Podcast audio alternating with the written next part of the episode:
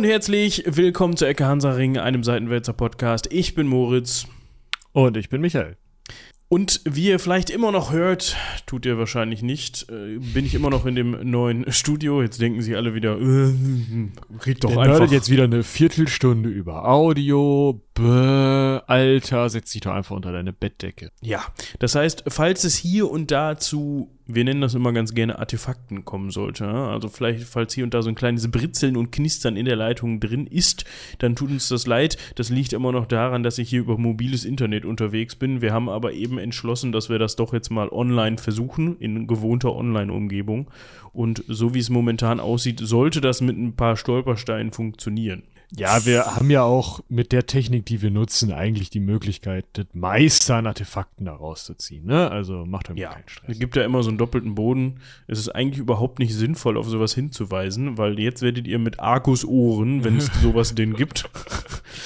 Ich, ich warte, ich prüfe das kurz. Was ist denn Argus? Das ist die lateinische Form des Namens Argos was mir jetzt als ein König, der Sohn des Zeus und der Niobe, ein Enkel des Phoroneus, Gattin von Euatne, Euatne. Von dem König kommt es wohl nicht. Ah ja. Mhm, Vom Riesen Argos kommt das. Der, der heißt wie der König.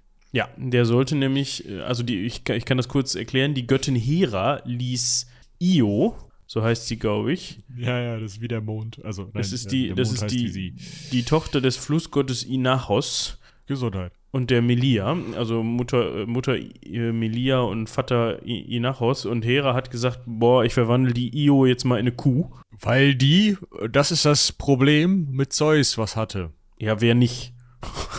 Ja, aber Hera findet das trotzdem jedes Mal scheiße. Ja, und die wird dann halt in eine Kuh verwandelt und diese Kuh wird vom Riesen Argos bewacht. Und er soll verhindern, also Argos soll halt verhindern, dass Zeus auch an sie rangeht, trotzdem, dass sie eine Kuh ist. Ja, äh, das hat er verhindern können, weil er 100 Augen hatte und es hat aber immer nur ein Augenpaar geschlafen. Ja, das heißt, es waren immer 98 Augen auf Io gerichtet. Und äh, ja, dann kam Hermes Einmal mit seiner Panflöte. Ach so, also nicht das blaue Auto mit den Paketen. Nee, nee, der Getterbote. Dann kam Hermes, ja, Amazon-Paket zugestellt. Ja, äh, eben einmal Flöt und daraufhin Argos so und dann Hermes so Argos so öck, um das mal, ja. Und äh, ja, Hera fand das irgendwie doof und hat um Argos getrauert, weil sie den wohl cool fand, weil sie mit den Augen oder so. Deswegen hat der V jetzt Augen auf dem Feder. Genau, also sie hat dann, vorher hatte der V keine Augen, meinst du? Und sie hat ihm, den, genau. ihm dem, dem V, ja. dem einen, die dann geschenkt. Ja, also er ist dann, also sie ist dann hingegangen zu dem Argos, der dann ja so da lag, weil Hermes hatte den ja und dann pff. Und ähm, dann hat sie so, so mit dem Messerchen so plöpp, plöpp, plöpp, die ganzen Augen raus. Vielleicht auch mit einem Löffel. Vielleicht auch mit einem Löffel. und dann mit Nadel und Faden. Halte ich für eine ganz unangenehme Veranstaltung für alle Beteiligten. Gut, Argos war tot. Also. Ja, der hatte nichts mehr davon, das ist richtig. In dem Fall war es ihm egal. Ne? Hoffen wir, dass er davon nichts gemerkt hat. Ja, also gibt es keine Argus-Ohren. Also er wird auch Ohren gehabt haben. Hm. Da weiß ich nicht, wenn du 100 Augen hast, ist doch noch Platz für Ohren. ja, die, die müssen ja beim Aufpassen auch genutzt werden, ne? Also. Was zu hören. Ja, vielleicht hat er unter dieser, der hat wahrscheinlich so einen Schädel, wo so oben so eine ganze Kappe aus Augen drauf ist und darunter dann so ein Ring aus Ohren. Das hört sich so ein bisschen nach so einem, entweder so einem Studio Ghibli-Monster an oder irgendwie so einem Boss aus Dark Souls. Ja. Ich denke so ein bisschen an das Eichhörnchen aus Simpsons, der Film, aber ist auch eigentlich. Ja. Übrigens, ähm, wenn euch das jetzt schon eklig vorkam, schaltet doch einfach so kurz vor Ende des Podcasts ab. Okay, ich bin gespannt. Ich weiß auch noch nicht, worum es geht. Ich wollte auf jeden Fall noch mal darauf hinaus, wo es, ja, wo wir ursprünglich mit den Argusaugen oder Ohren angefangen haben. Hm. Ich habe hier mir so ein bisschen, weil es in meinem Büro hier immer noch sehr halt, weil das ist immer noch sehr leer und ich hoffe, dass ich da was gegen tun kann, ohne hier ne, alles mit Akustikschaumstoff festzumachen, weil ist ja eine Mietwohnung, ne, und da möchte man ja nicht so gerne Dinge an die Wände kleben, weil dann kann man die, wenn man hier irgendwann mal wieder auszieht, dann da schön mit dem Spachtel wieder runterreißen und dann, nee, das super. Ist, ist, muss man neu tapezieren, das ist scheiße. Aber ich muss mich mal beschäftigen, vielleicht gibt es da ja auch Kleber, der einfach sich gut wieder lösen lässt. Wenn ihr da etwas wisst oder Vertriebler für Akustikschaumstoff seid, ja, wendet euch doch gerne mal an rumlabern.seitenwälzer.de. Ja, auf dem kurzen Dienstweg können wir mal drüber quatschen, falls ihr da Ich mal hätte was ja auch noch zwei wollt. so Ecken für so Soundfallen, wenn ihr schon mal dabei seid. so so so Bass ba Bass Traps quasi. Ja, fände ich gut. Ja, ne, also wer weiß. Ihr Vielleicht- könnt euch da austoben. Genau. Ja, wir testen das gerne für euch. So, äh, worauf ich hinaus wollte, ich habe jetzt hier zum einen den vollen Wäscheständer hinter mir hinter mich gestellt Mm, und ein Connoisseur. genau und zur linken steht ein Mikrofonständer mit einer Decke drüber, ja, um so ein bisschen den Hall hier in genießbare ihn. Bahnen zu lenken. Aber ich Ja, müsste mir wahrscheinlich einfach eine gespannt. Decke auf den Kopf setzen, dann wäre hier, wär hier einfach alles tot. Aber das ist Dann dann wird es auch viel doof. lustiger aussehen. Ja, mit dem Atmen dann auch vielleicht so ein bisschen. Ja gut, aber heute ist ja kurz. Ich meine, der, über den wir sprechen, wie alt ist der geworden? Äh, weg 38. Jetzt Spoiler doch nicht. Also mit dem Alter, dann können die Leute, ah, ist auch egal. Ich weiß nicht. Dann können wir jetzt googeln, ne? Weil, weil du es nicht in den Titel schreibst. und in die Shownotes gucken. Ja. Die ihr übrigens unter ecke-hansaring.de findet. Dort findet ihr alle Shownotes zu allen Folgen auf einer Seite. Ja, da müsst ihr viel scrollen. Aber die aktuellen Das stehen geht. immer oben. Das ist für uns einfach einfacher. Ne? Dann können wir die während der Folge da schon reinhaken. Ähm, das heißt, wenn ihr euch vor Veröffentlichung der Folge schon spoilern wollt, dann könnt ihr da reingucken und seht, was kommt. Wenn ihr da rechtzeitig reinguckt, heißt das. Aber ihr wollt Damit euch ja nicht können wir jetzt- spoilern. Jetzt können wir, glaube ich, zu, also ähm, diesmal können wir es leider nicht so machen, dass wir etwas einspielen. Das geht in dem Fall nicht, denn die GEMA. Aber ihr müsstet jetzt eigentlich schon in die Shownotes kurz Pause machen und einfach so zur Einstimmung, ja. Also wenn ihr jetzt an einem Ort seid, wo ihr kein mobiles Internet dafür verbratet, wie Moritz es gerade tut, müsstet ihr jetzt kurz in die Shownotes gehen und ähm, den obersten Shownote zur Folge 261 hören. Moritz, du kannst halt einfach mal eben kurz nachmachen. Stehen die da schon drin? Ja, natürlich steht. Wer glaubst du denn? Komm, wir testen das jetzt mal hier live. Ecke-hansaring.de. Ne? Man hört auch meine Tastatur schön klackern. Äh, der Beweis Bei mir dafür, so, ist ja egal. dass ich das mache. Ach, der, ach, das. Ich dachte, du hättest das andere Lied. Nee, das andere habe ich mit Absicht nicht genommen, weil das ja mit Öck. Das ist das, was ihn so ein bisschen. Wir können natürlich das andere auch noch mal eben. Ja. Ganz ambulant. Ich, ich höre mal eben rein. Äh, ähm. Ja. Sehr schön. Ah, ich habe aber gerade schon fast das Falsche da verlinkt. Also ich habe es gerade verlinkt, aber es merkt ja. keiner. Weil es ist ja das Lied, was direkt danach auf der CD kommt, was wir jetzt hier verlinken müssen und nicht was danach. Ich weise nur darauf anfangen, hin. darüber zu reden. Ich weise nur darauf hin, dass dieses Video, was da verlinkt ist, vielleicht für Menschen mit Epilepsie nicht besonders anschauungswürdig ist, weil äh, meine Güte, Ja, es flackert ein bisschen. Ich habe das nächste Lied es flackert Ja. ja. Äh, ich habe das nächste Lied auch direkt mal ver verlinkt. Ähm, es geht um zwei Songs der äh, schwedischen Band Sabaton, die man wahrscheinlich auch außerhalb der metallischen Kreise gar nicht so schlecht kennt. Ähm, die sind nicht ganz unumstritten wegen ihrer ähm, Heroen- und Kriegsrhetorik. Das kann ich auch auf eine Art nachvollziehen. Dennoch ist die Musik ziemlich gut und live sind sie eine Wucht. Ähm, hört sie halt mit dem Wissen, dass das halt, ähm, ja, sehr positiv dargestellt ist, was da so, oder relativ positiv dargestellt ist, was da so gesungen. Und ähm, ja, da geht's tatsächlich um den Typen, über den wir uns heute, um den wir uns heute beschäftigen. Also, Wir beschäftigen uns heute nämlich um Gustav Adolf.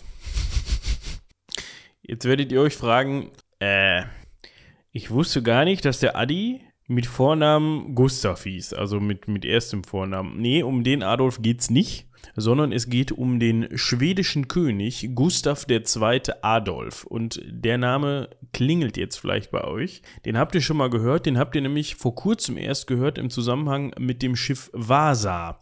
Ja, da haben wir drüber gesprochen. Das war dieses etwas unglückliche Unterfangen eines schwedischen Königs, der ein Schiff hat bauen lassen, was das größte Kriegsschiff überhaupt zu der Zeit sein sollte. Und das ist dann leider nach äh, ja, paar hundert Metern Jungfernfahrt ihm noch fast im Hafenbecken von Stockholm gesunken.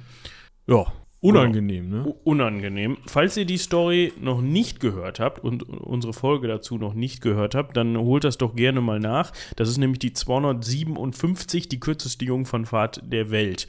Aber ich würde jetzt mal sagen, thematisch gesehen macht es durchaus Sinn, erst hier dran zu bleiben und das dann im Ja, so ein Anschluss bisschen. Kontext dafür, ne? Genau, dann hat man für die Vasa auch ein bisschen Kontext. Wo wir gerade beim Begriff Vasa sind, wir hatten auch in der Folge schon den Knäckebrot-Joke gemacht. Und ja, es, das Knäckebrot hat seinen Namen aus dem Hause Vasa. Diesem hat Gustav II. Adolf nämlich angehört. Das ist einfach ein, Adelshaus, ein Adelsgeschlecht Vasa. Da gibt es auch noch andere Vertreter, äh, auf die kommen wir dann gleich nochmal zu sprechen. Warum wir aber heute über den König sprechen, also den König, der das Schiff hatte bauen lassen wollen, ist, dass der im Dreißigjährigen Krieg durchaus für Furore gesorgt hat und das wollen wir uns heute mal angucken, was der da gemacht hat. Ja, genau. Äh, wollen wir erstmal gucken, wann er denn geboren wurde, wo und warum? Warum ist immer so eine Frage. Wahrscheinlich, weil sein Faddy äh, ne, mit seiner Mutter mal äh, die Licht sich ganz doll Dunkeln, und dann ja. versehentlich und dann. Ja, ich glaube, interessant ist erstmal, wer ist denn sein Faddy? Sein Faddy ist Karl der Neunte, der ein wundervolles Foto hier in der meine Fresse, ey. Heidewitzka sieht der aus. Das ist ja fast Sammeltassen.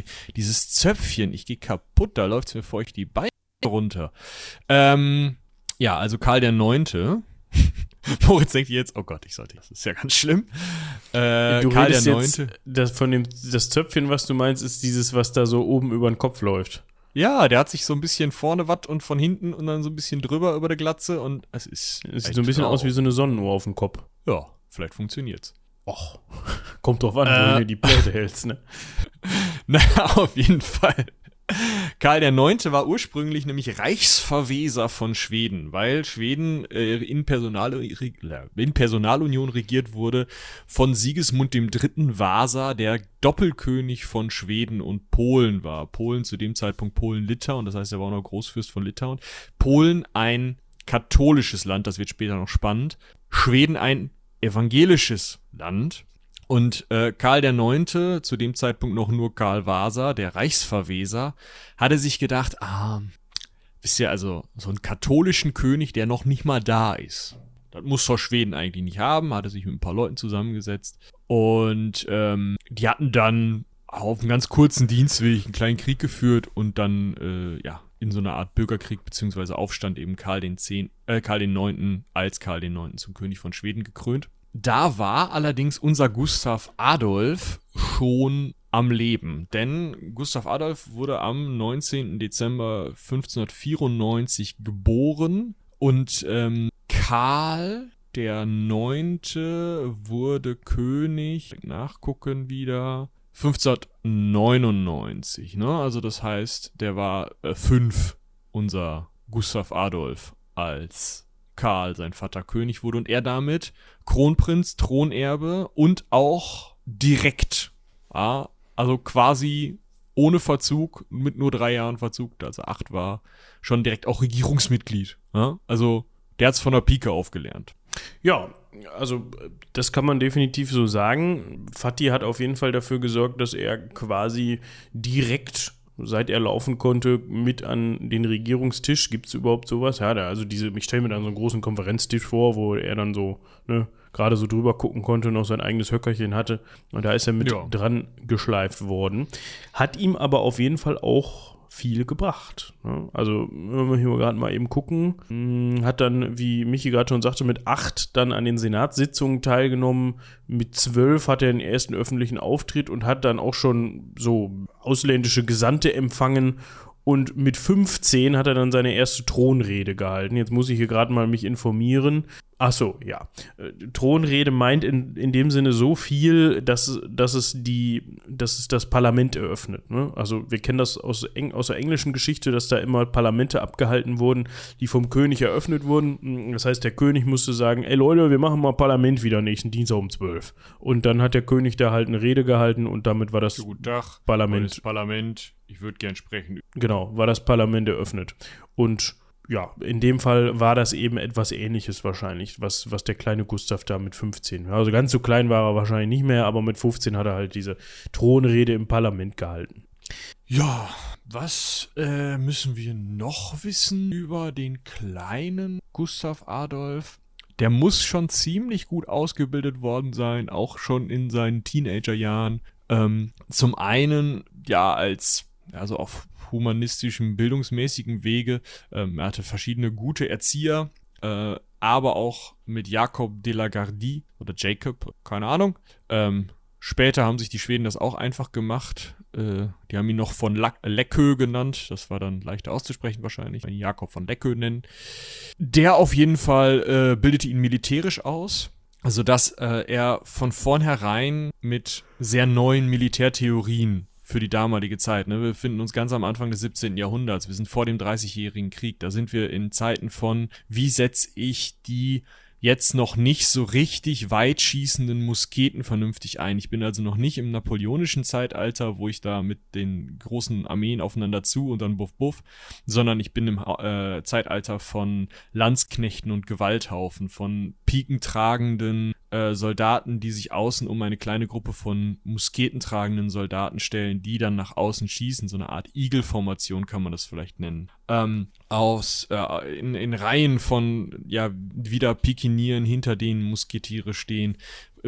Bei Musketieren, die vielleicht vor irgendwelchen Schanzen stehen und dann hinter diese Schanzen rennen, wenn der Angriff kommt. Bei eingegrabenen Kanonen, die sich auch nicht bewegen können, weil sie noch nicht so vernünftig auf laufenden äh, Räderlafetten liegen. Ähm, und bei ganz, ganz viel ähm, Beweglichkeit durch Pferde, also Kavallerieangriffen immer noch mit Lanzen, Mm, dann dazu vielleicht mal eine Pistole bei ähm, Dragoner-Einheiten, die also auf dem Pferd zum Geschehen reiten, absteigen und dann zu Fuß kämpfen. Äh, in solchen Bereichen sind wir und das lernt er hier halt sehr, sehr gut. Außerdem sprach er fließend Deutsch und äh, Schwedisch, ja, weil seine Mutter eine Deutsche war, äh, Christine von Schleswig-Holstein-Gottorf und sein Vater Karl X. ein Schwede. Ja, ja, Da, da kann man vielleicht nochmal eben kurz auf dieses Adelsgeschlecht eingehen, was du gerade erwähnt hast. Holstein-Gottorp, das haben wir ja schon mal, das haben wir schon mal gehört. Jetzt müssen wir nochmal eben gucken. Ist das nicht das Adelsgeschlecht, was dann auch später mit dem englischen Königshaus verbandelt war? Da war irgendwann mal, die haben auch mal, glaube ich, gerade. Ich meine doch sogar, dass das Schleswig-Holstein, nee. Nee, da komme ich irgendwie durcheinander. Vielleicht war das mal in der Geschichte zu Tecklenburg-Folge drin. Das da waren Herzöge von äh, Schleswig und Holstein. Aber wo haben wir die denn nochmal erwähnt? Wahrscheinlich bekannte Mitglieder, so. Ja, habe ich gerade auch schon geguckt. Schwedische Königin, Herzogin, schwedische Königin. Ich meine, das, das Schloss Gottorf ist, Gottorf ist Hübsch. ziemlich cool, ne? Nett. Ja, wahrscheinlich bei den, bei den Dänen, war? Irgendwann über Dänen gesprochen. Ich weiß es nicht mehr. Falls ihr es noch weißt, äh, dann könnt ihr uns schreiben. Falls ihr es noch weißt, genau. Falls ihr es noch mhm. wisst, schreibt uns doch gerne eine E-Mail an rumlabern.seitenwetzer.de. Ich bin mir sicher, da ist jemand, finde ich, und kann uns darüber aufklären. Dann können wir das nachreichen. So, Deshalb war auf jeden Fall unser lieber Gustav, wir nennen ihn Gustav, das ist glaube ich am einfachsten, weil dann müsste man immer Gustav der zweite Adolf sagen, das ist ein ziemlich, ziemlich, ziemlich Das ist halt auch einfach eine scheiß Titulatur, ne? Also es ist ja nicht Gustav Adolf der zweite, sondern es ist Gustav der zweite Adolf. Ja, also weil, der, weil es vorher ne, keinen. Weil es der zweite Gustav. Ja, oh, es gab halt vorher keinen Gustav Adolf. Exakt. Ja. So, ähm, genau. Deswegen sprach er diverse Sprachen, ne, ist dann auch in Altgriechisch und Latein unterrichtet worden und hat dann später auch nochmal Französisch, Niederländisch und Niederländisch und, äh, gelernt. Und er soll auf seinen Feldzügen im Osten dann auch etwas Russisch und Polnisch gelernt haben. Also durchaus ja, vielsprachig, der gute Mann. Ja, konnte sich auf jeden Fall ausdrücken, so wie es den Anschein hat. So, und jetzt passiert ist, dass unser lieber Adolf mit 17 Jahren im Jahr 16. Meinst du den lieben Gustav? Habe ich unser lieber Adolf gesagt? Ja, es ist so dran. Ja. Hallo? Genetik. Also im Jahre 1611 besteigt, besteigt unser lieber Gustav, jetzt äh, muss ich mich konzentrieren, dass ich nicht Adolf sage, den Thron Schwedens. Mit 17? Ja, mit ganzen 17 Jahren. Ja, weil ähm, sein Vater hatte gestorben und äh, man hat sich dann überlegt, was machen wir jetzt? Hm, sollen wir irgendwie, also wir sind mitten im Kalmar-Krieg, Krieg gegen Dänemark. Da gibt es noch ein paar von, deswegen werden wir die jetzt nie auseinanderdröseln. Vielleicht machen wir die Kalmarer Union mal irgendwann. Der Witz ist auf jeden Fall, man ist mitten im Krieg und man überlebt sich, überlegt sich halt, hä, Suchen wir uns jetzt noch für ein Jahr einen Regenten oder für vier Jahre, je nachdem, wann die da jemanden als volljährig gesehen haben, oder setzen wir den einfach hin? Der hat sowieso schon mitgekämpft. Das heißt, er hat sowohl militärische Erfahrung als auch militärische Ausbildung als auch eine fundierte Bildung erhalten. Der sollte das eigentlich hinbekommen. Und außerdem ist es in Schweden sowieso ein bisschen besonders. Der ist kein, also ist eh noch nicht die Zeit, kann er es auch noch nicht sein, aber er ist auch nicht so mächtig wie andere Könige seiner Zeit. Also er ist kein absolutistischer König, aber das kann, wie gesagt, könnte er auch noch gar nicht sein. Aber er ist halt auch kein, kein wirklich mächtiger, starker König oder sein Königsrang in Schweden ist nicht so mächtig und stark, weil er zwar relativ viel Ländereien im Hintergrund hat, weil seine Familie den Großteil der katholischen Ländereien während der Reformation bekommen hat. Aber mh, mm, trotzdem gibt es halt einen Reichstag, in dem alle vier Stände, das sind in Schweden Adel, Klerus, Bürgerschaft und Bauerntum, das ist relativ besonders. Sonst fasst man die letzten beiden zusammen, beziehungsweise dann dürfen nur die reichen Bürger oder nur die Bauern da rein. Also es ist dann so eine Adel, Klerus und alle anderen. Ähm, und diese vier Stände haben halt was zu melden, ganz besonders dieser Adelsstand. Und die fuschen ihm halt in die Regierung rein. Das hat sein Vater noch sehr ähm, konfrontativ gelöst und ist da immer wieder gegen die vorgegangen. Er muss jetzt, aber der ist 17, der sitzt mitten im Krieg, der muss das irgendwie austarieren. Und ja, das ist nicht einfach, aber es klappt scheinbar sehr gut. Ja, also er kann sich da auf jeden Fall einigermaßen durchsetzen. Also man kann sagen, zur Amtsübernahme seinerseits war Schweden auch außenpolitisch jetzt nicht unbedingt das Gelbe vom Ei.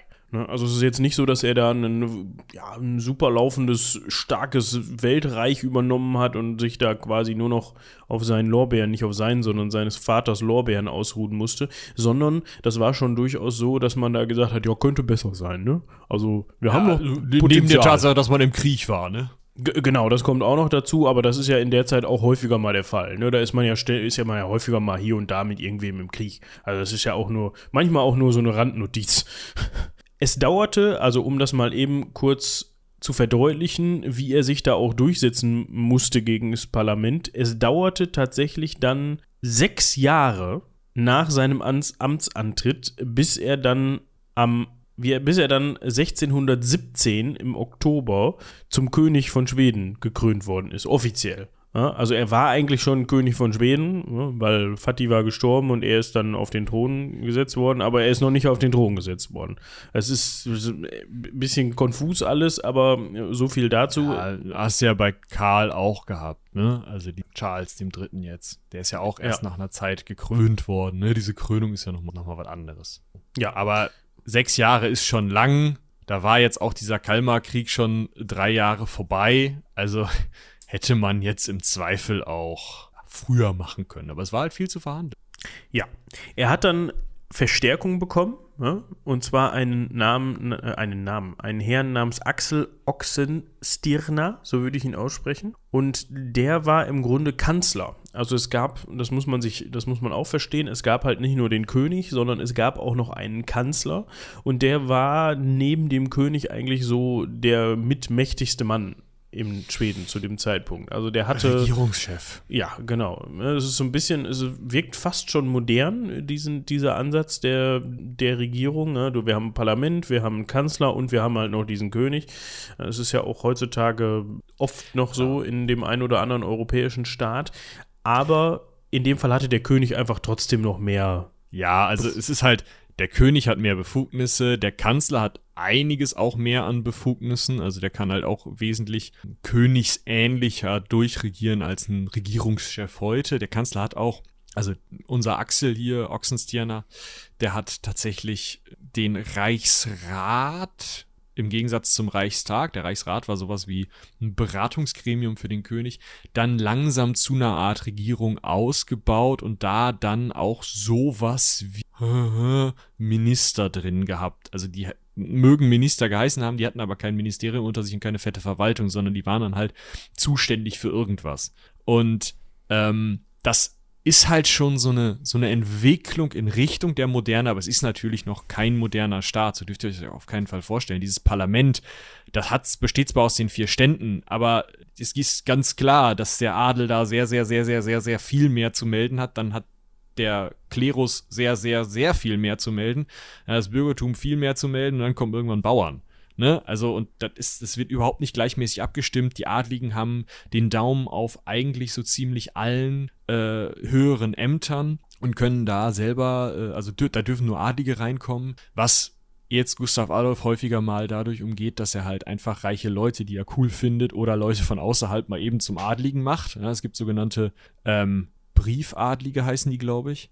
Also, ähm, ja, man hat sich da einfach Leute mal eben, ja genau, Briefadlige, man hat die mal eben, mal eben ambulant geadelt, ne, so, entschuldigen Sie, wir brauchen hier gerade mal einen Experten von außerhalb. Ja, ein Experte von außerhalb, bitte. Wie ist das denn hier zum Beispiel? Ähm, haben wir nicht hier als Beispiel? Ja, zum Beispiel den Kanzler der äh, Universität Uppsala, Johann Skütte. Der wurde halt auch per Brief mal eben geadelt, damit er dann diesen Kanzleijob oder diesen Kanzlersjob an der Universität, den Chefjob an der Universität vernünftig machen konnte und das auch standesgemäß war. So ist das halt teilweise umgangen worden, aber trotzdem war es eben so, dass der Adel definitiv die dominierende Schicht war. Ja? ja, man muss bei Johann dazu sagen, dass er auch in früheren Zeiten Gustavs Lehrer war. Ne? Also da gab es natürlich auch dann schon so ein bisschen diese, diese, diese Verbindung und er wusste, ja, Johann, das ist ein, das ist ein Guten, den können wir da mal auf den Stuhl setzen. Komm, hier, ich mach das mal eben auf einen kurzen Dienstweg. Notiz, Adel, Johann ist jetzt adelig, hier bitte. Genau, wo wir gerade über Uppsala sprechen, ja, also die Universität Uppsala gibt es auch heute noch recht bekannte Universität in äh, Europa, würde ich mal sagen. Und zwar hat dann, also wir waren jetzt ja eben nochmal bei Axel, bei Axel äh, Oxenstierner. Glücklicherweise, na, da waren beide wohl clever, haben Axel und Gustav sehr gut zusammenarbeiten können. können ne? Die haben sich gut verstanden und haben dann äh, es so hinbekommen, dass sie, wenn sie Reformen durchgeführt haben, das dann auch gut mit dem Parlament abstimmen konnten. Ja? Es war eigentlich ein recht produktives Klima zu dem Zeitpunkt. Es war nicht so, dass man viel gegeneinander gearbeitet hat, sondern es hat tatsächlich funktioniert, dass man viele Reformen auf den Weg miteinander gebracht hat. Und so eben auch dann die äh, Bildungsreform, beziehungsweise hat man das Bildungssystem generell einfach gestärkt und hat es, wenn ich das richtig verstanden habe, zum ersten Mal auch als staatliche Aufgabe verstanden. Man mhm. hat nicht gesagt, okay, ja, wir haben jetzt hier eine Uni, ist ja ganz schön, äh, die Universität täten da irgendwie so rum und äh, ja, das sind gebildete Leute, ne, die soll man machen. Sondern man Plöpp, hat die sind einfach da. Genau, sondern man hat gesagt, pass auf, und es ist ein staatliches Interesse, dass unsere BürgerInnen oder zu dem Zeitpunkt äh, Bürger wahrscheinlich ja. äh, gut ausgebildet werden, gebildet sind und nicht äh, nur von zwölf bis Mittag denken. Und dazu gehört nicht nur die Universität, die wie gesagt massiv ähm, auch finanziell unterstützt worden ist. Und also nicht uns, sondern, sondern auch die generell, das generelle Schulsystem. So hat man dann ab 1623 auch humanistische Gymnasien gegründet und eben auch äh, weiterführende, also andere Schulen. Ne? Man hat dann auch sogenannte, man hat versucht, sogenannte Trivialschulen zu etablieren. Da hat dann aber die Kirche, also ne, wir hatten davon gehört, lutherische Reformation war auch eingetreten. Das heißt, Schweden war protestantisch die hatte da so ein bisschen den Daumen drauf auf diese Art von Schulen, deshalb hat die sich da nicht reinquatschen lassen. Aber es gab auch sogenannte Elementarschulen und die oder elementare Schulen.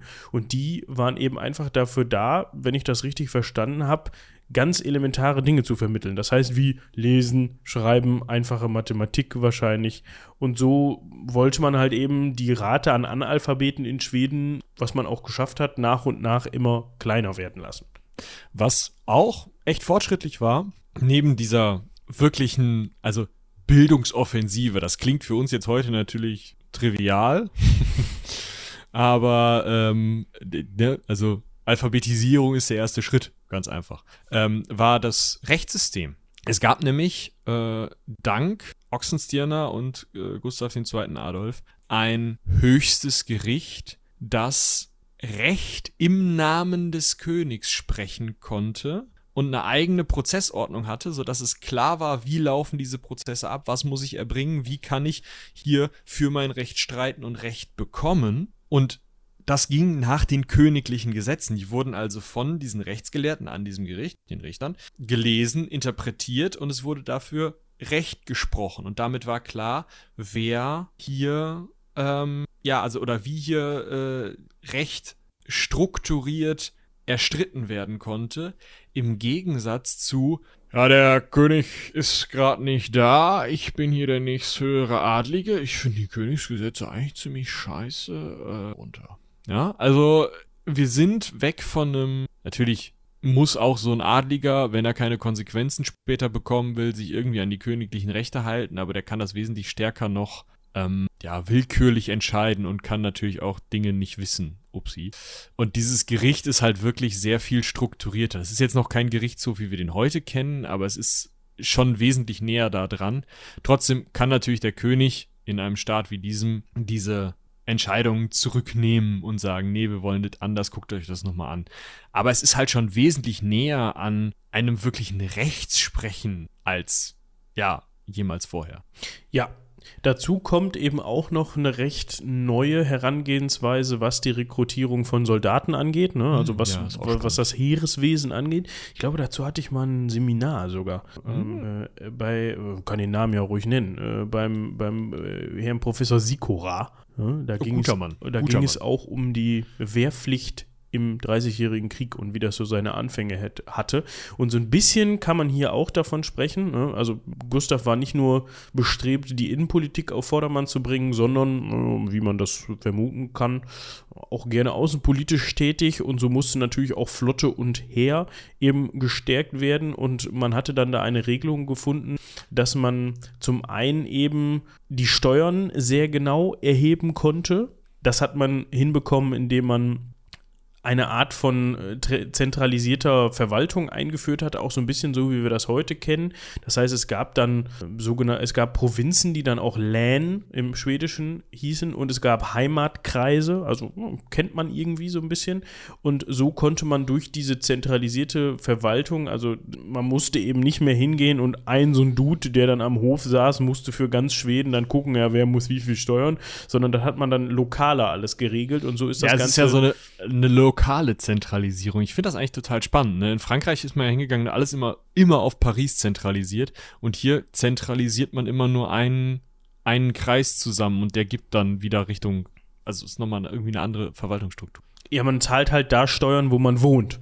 So, quasi. Ja, die, ne? die einen kennen, die fragen einen nach Steuern. Das ist gar nicht so blöd. Ne? Genau. Und es kommt nicht irgend so ein Dude einmal im Jahr vorbei aus Stockholm und sagt einem dann, ja, übrigens, sind Sie der Herr sowieso? Nee, so werde ich aber nicht geschrieben. Ach so, äh, Ach, der wohnt ja, hier gar nicht mehr. heute nicht. Wo ist denn der Jupp? Ja, der ist letzte Woche verstorben. Ach so, äh, ja, das ist ja doof. Ja, warte, dann streiche ich den hier durch. Und Jupp kommt einen Tag später aus der Scheune und sagt, ja geil, ich bin fein raus.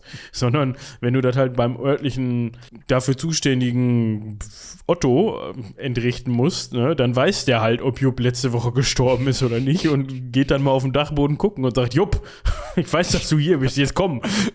Rück die Kohle raus, Gib Jupp. mir deine Krone hier, also dein Geld, ne? Äh, so. Ja.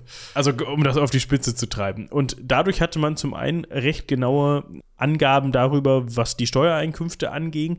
Und dadurch hatte man auch andersrum sehr genaue Informationen darüber, wer denn möglicherweise tauglich ist, in den Wehrdienst zu gehen, beziehungsweise als Soldat tauglich zu sein. Ich glaube, das Wort Wehrdienst muss man da noch mal ein bisschen vorsichtig verwenden. Ja, aber es ist, also ich finde es total spannend, weil das ja nicht nur Vorteile für die Krone hat, die halt mehr Geld bekommt. Okay, das ist jetzt für dich nicht so geil auf der anderen Seite. Wenn du einen hast, der immer sich den, also Steuern spart und die anderen nicht, dann ist das vielleicht auch nicht so friedlich auf dem Land, aber das nehmen wir jetzt mal außen vor. Beim Kriegsdienst finde ich es aber total sinnvoll für alle Beteiligten, weil vorher war es eben so, wenn man Soldaten brauchte, dann hat man sich den örtlichen Landadligen genommen. Hat gesagt, hör mal zu, du kommst nächsten Mittwoch da vorne auf das große Feld mit äh, wie viel Hektar hast du? Ah, okay. 45 Rittern und 300 Pappköppen mit so einem Pinorek. So. Spitz wäre schön. Der Pinorek. So. Nicht die, ja, bitte. Nicht die, nicht die 45 Nasen. Und dann ist er losgegangen, ist in die erste Stadt gerannt, hat alle Kerle genommen, die er irgendwo finden konnte und hat die eingezogen. Für diese Pinorek-Leute. Das heißt, im Zweifel war das total unausgeglichen und da sind Leute in den Krieg geholt worden, die für die Kommune, in der sie eigentlich gelebt haben, total wichtig oder sinnvoll waren. Ich sag mal, der einzige irgendwie Heilgelehrte oder so. Und das hat man hier halt jetzt durch dieses System verhindert, weil man auch hier eben in diesen Landkreisen die Leute entscheiden lässt, wer eingezogen wird, die die Gegend kennen, die die Leute kennen, die halt sagen können, ey komm, ich nehme immer nur den zweiten Sohn oder so. Ne, dass man halt auch nicht auf einmal fünf Kinder aus einer Familie und keins aus einer anderen Familie in den Krieg zieht, für vier, fünf Jahre, sondern dass das eben ich sag mal, sozialverträglicher ist. Geil ist das immer noch nicht, klar, aber es funktioniert halt besser. Das ist richtig. So, und auf dieser Grundlage kann man jetzt mal über sein Privatleben sprechen. Was überhaupt nichts mit diesen Reformen zu tun hat. Ich wollte gerade Nee, sagen, irgendwie- wir können mal gleich dann zu den, zu den Konflikten kommen. Ne? Er hat jetzt innenpolitisch soweit alles geregelt erstmal, da läuft alles. Ja? Er hat jetzt eine gute Grundlage, um sein Heer weiter auszubauen, um eben schlagkräftiger zu sein und um in Europa auch mal ein bisschen für Furore zu sorgen. Aber bevor wir das machen, können wir noch mal eben drauf zu sprechen kommen, was denn so bei ihm in den privaten Gemächern so abging. Du meinst, nachdem wir innenpolitisch alles gelö äh, gelöst haben, gehen wir jetzt ins Innerstpolitische? Genau. Finde ich gut. Schön, oder? Ja, also er ähm, hatte eigentlich eine Frau, die er sehr gut fand, die Ebba Brahe oder Brahe, eine schwedische Adlige von genug Stand wahrscheinlich, aber eben schwedisch und ohne irgendein Bündnis. Die war zwei Jahre jünger als er. Das hätte richtig was werden können. Ich darf noch mal eben den, den ganzen Namen verlesen. Es geht um Ebba Magnus Dotter Brahe. Ja.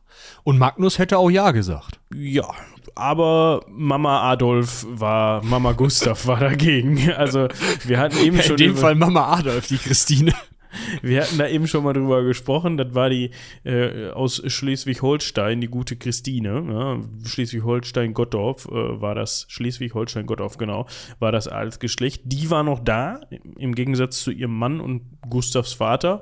Aber die hatte was dagegen, dass der gute Gustav. Ich muss mich echt konzentrieren. Das ist echt, äh, ja, dass der gute Gustav die Ebba heiratet und das nahm er dann zum Anlass, dass er zumindest dafür gesorgt hat, dass Ebba einen anständigen Mann bekommt. Und zwar hat er sie, ähm, seine Jugendliebe, muss man dazu fast sagen, 1618 mit seinem Freund und Erzieher Jacob de la Gardie, äh, spricht man den so aus? De la Gardie? Ja, ist ein Franzose, ne? Gardie? Ich würde Gardie sagen. Gardie. ja. Jakob de la Gardie verheiratet und war selber nicht bei der Hochzeit, weil er sich das nicht antun wollte. Ne? Weil halt die Frau, die er liebte, Da wen anders geheiratet. jemand anderen geheiratet. Er wusste wohl, okay, der Jakob ist ein Guten, ne? dann gebe ich die lieber dem Jakob als jetzt irgendeinem so dahergelaufenen. Aber geil finde ich das trotzdem nicht, weil eigentlich will ich die heiraten. So, und er hatte wohl offensichtlich auch nicht die Möglichkeiten oder ja, die Konsequenz, sich gegen seine Mutter durchzusetzen, was das angeht. Wir Ja, können ja mal eben, sorry, wir können ja mal eben gucken, 1618 war er 22, 24. Ja, da kann man schon nochmal unter Pantoffel stehen. Ja, kennen wir alle. Ja. ja, er hatte dann, ähm, also das mit dem Heiraten erstmal drangegeben, sagen wir es mal so. äh, und hatte was mit äh, einem seiner Offiziere, niederländischer Ingenieur, den er halt in schwedische Dienste geholt hatte. Äh, mit dem seiner Frau hatte er was. Ja, nicht mit dem Ingenieur, sondern mit der Frau des Ingenieurs. Genau. Ähm, der Name ist wohl nicht überliefert. Aber vielleicht ist es bei Gustav Gustafsson Gustav Gustafsson ist nämlich das Produkt, was dabei herauskam. Ja, das Problem ist, ähm, also protestantische Ethik, was das angeht, zumindest zu dem Zeitpunkt in Schweden, war sehr rigide. Man konnte zum Tode verurteilt werden für Ehebruch. Jetzt hatte der König keine Ehe, also selbsttätig, also er hatte keine Ehe zum Brechen, sagen wir es mal so. Aber er hatte ja eine Ehe gebrochen. So, das, also man hätte jetzt nicht den König einen Kopf kürzer gemacht, aber die Frau hätte möglicherweise dabei wegkommen können. Ist ja mal wieder typisch, ne, dass man dann sagt, ach, die Frau, die ist schuld, ne, die war so ähm, schön und so aufreizend. Ähm, die muss, also, dass der über sie, also da kann man ja auch nicht, wir wissen nicht, ob das ist, wir gehen davon aus, dass es sogar eine einvernehmliche Beziehung war und trotzdem wird der Frau die komplette Schuld ange, äh, ähm, angerechnet. Genauso wie es im Zweifel zu dem Zeiten te- teilweise noch bei Vergewaltigungen war. Also es ist halt einfach eine, eine völlig überholte Moral, in Anführungsstrichen, die die sich da ähm, auf die Fahnen geschrieben haben. Dieses auf die Fahnen schreiben ging so weit, dass man tatsächlich den eigenen Hofprediger mal einmal gezogen hat als protestantische Kirche, also den, dem Hofprediger des Königs gesagt hat, pass mal auf, du verurteilst jetzt bitte mal diesen Vorgang, dieses uneheliche Techtelmechtel. Dass da auch noch dieser Gustav Gustafsson mal rauskommt, das setzt dem Fass ja auch noch die Krone auf, sozusagen. Genau. Wie auch immer. Ich bin schlecht mit Namen, äh, mit, mit, mit Sprüchen. Aber ne, also das wurde richtig groß durch die Öffentlichkeit gezogen. Da wurde richtig gesagt, Leute, könnt ihr nicht machen, das kann auch ein König nicht machen. Und da haben wir wieder auch einen Rückbezug darauf, wie, wie im Verhältnis zu anderen Königen oder Kaisern wenig Macht dieser Mann hatte. Immer noch super viel, aber er konnte halt weder ohne diesen Reichsrat und diesen Reichstag, noch ohne ein funktionierendes Gericht, noch ohne eine ihm wohlgesonnene Kirche handeln. Und da hatte er sich mit der Kirche erstmal ein bisschen verscherzt. Also, ne? Ja. Also er war jetzt, er durfte noch in Gottesdienst gehen. Es war jetzt nicht so wie bei, müssen wir mal gerade eben Heinrich gucken. dem vierten Gang nach Canossa. Ja, ich hatte jetzt eher den achten Heinrich da im Kopf. Nicht Äh, den achten Heinrich. Den, den achten Heinrich und nicht dem aus dem HRR, sondern hier aus dem, aus dem, von den Inseln. Jetzt müssen wir gerade gucken. Ja, nein, nein, nein, nein, nein. Der war ja auf keinen Fall zeitgenössisch. äh. Auf jeden Fall, äh, so schlimm war es nicht. Ne? Es ist jetzt nicht dabei rausgekommen, dass er exkommuniziert worden ist und dann mal eben eine eigene Staatsreligion gegründet hat. Aber ja, wo, ist, wo hätte er auch rausgeschmissen werden können? Das ist ja das Problem bei den Evangelien. Die haben ja keinen Papst, der sowas mal eben ambulant regeln kann. Das wäre jetzt meine Frage gewesen. Ich bin ja selber so einer, ne? Also noch. Das muss ich hier aus steuerlichen Gründen auch mal langsam ad acta legen irgendwie. Ich, ich finde es nur immer interessant. Jetzt werden die Leute die Hände über den Köpfen zusammenschlagen. Aber die wollen ja nicht, dass du das machst.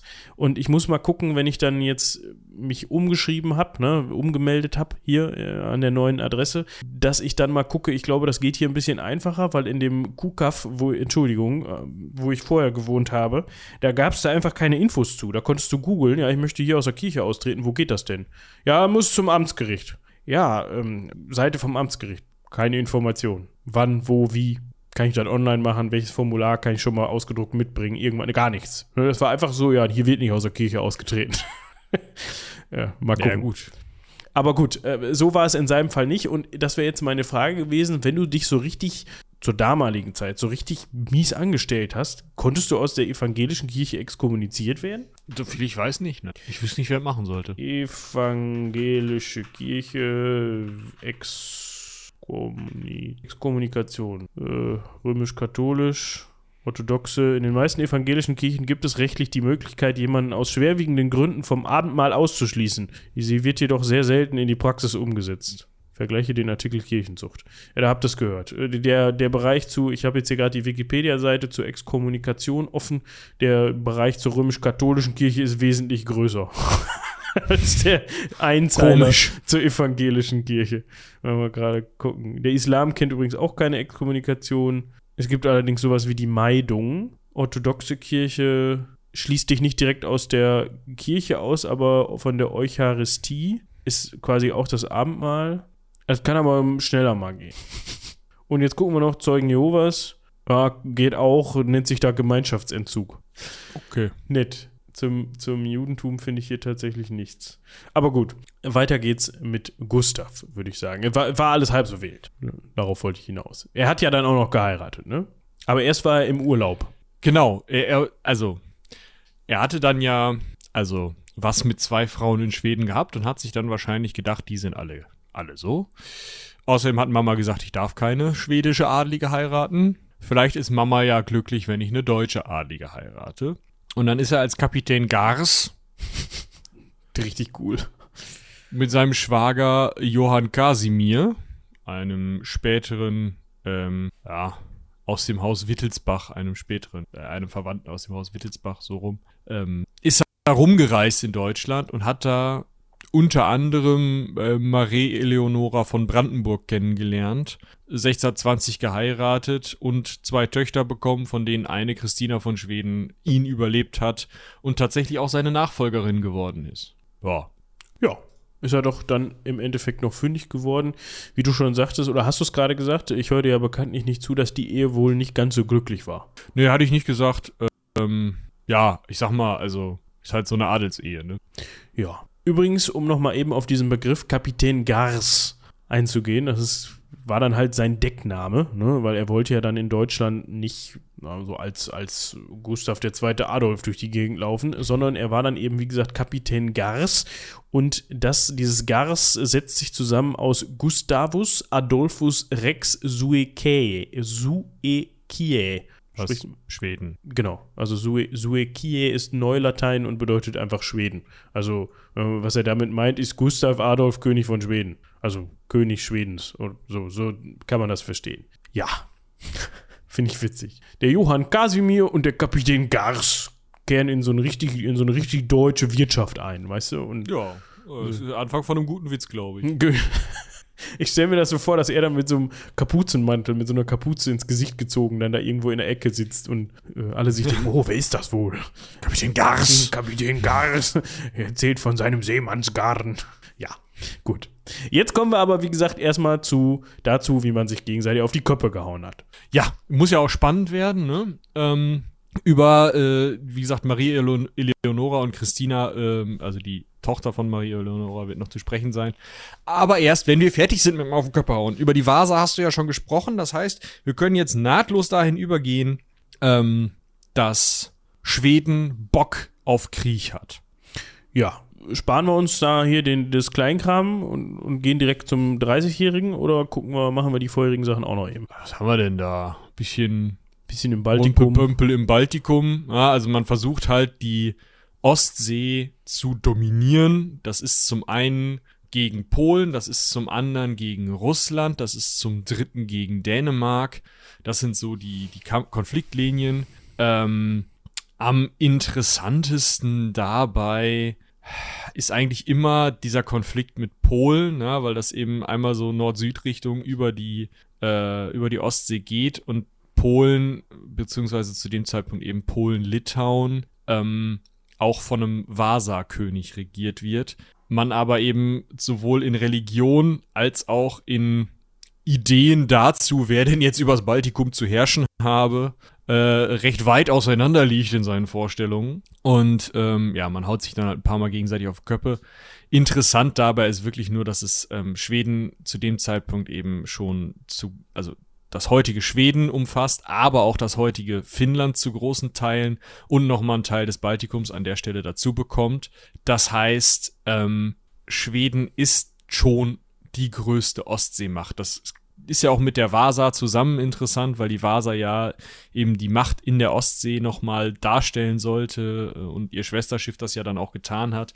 Also hier wird der Grundstein für dieses Nordreich gelegt sozusagen, also für diese Vorherrschaft Schwedens in den nächst, im nächsten Jahrhundert. Ja, genau. Und dann können wir eigentlich schon diesen, diesen Fuß in der Tür in Stralsund und dann ab nach 30-jähriger Krieg, weil diese, diese Nummer in Stralsund ist es ja schon. Das ist ja schon 30 Ja, vielleicht sollten wir dann noch mal ganz kurz eben, äh, ganz kurz in drei Sätzen eben die, die Grundlage des äh, 30-jährigen Krieges zusammenfassen. Äh, also da, da, es war einmal äh, ein, Ein Fenster in Prag. ein Fenster in Prag. Ja, das war leider jetzt, also ich Es gibt weiß- eine sehr alte Ecke Hansaring-Folge, die das sehr knapp zusammenfasst. Das stimmt. Ich, ich weiß gar nicht, ob es das Rathaus war in Prag oder was es, ich glaube ja. Auf jeden Fall war es ein Gebäude, in dem die sich getroffen haben und die haben sich leider dann nicht im Erdgeschoss getroffen, sondern Boah, das ist Folge 38. Ich verlinke euch die, aber nehmt, nehmt's uns nicht übel. genau, wir, wir waren jung und brauchten das Geld. das Heidewitzka. Ja, auf jeden Fall, da wurde, die, wurde der Begriff defenestrieren erfunden. Da kann ich noch, oder, oder hast du den nur zitiert? Oder haben wir den da entwickelt? Ich weiß es gar nicht mehr. Nee, den, den, ich habe den nur zitiert. Ja, den, den, den, den gab es vorher schon. Da wurde jemand defenestriert und das hat zum 30-jährigen Krieg geführt. Nein, der 30, einziger Grund. Ja, der 30-jährige Krieg war im Grunde ein Glaubenskrieg, wenn man das so möchte. Ne? Es ging, wie kann es anders sein, um Katholen, Kathologen gegen Protestanten.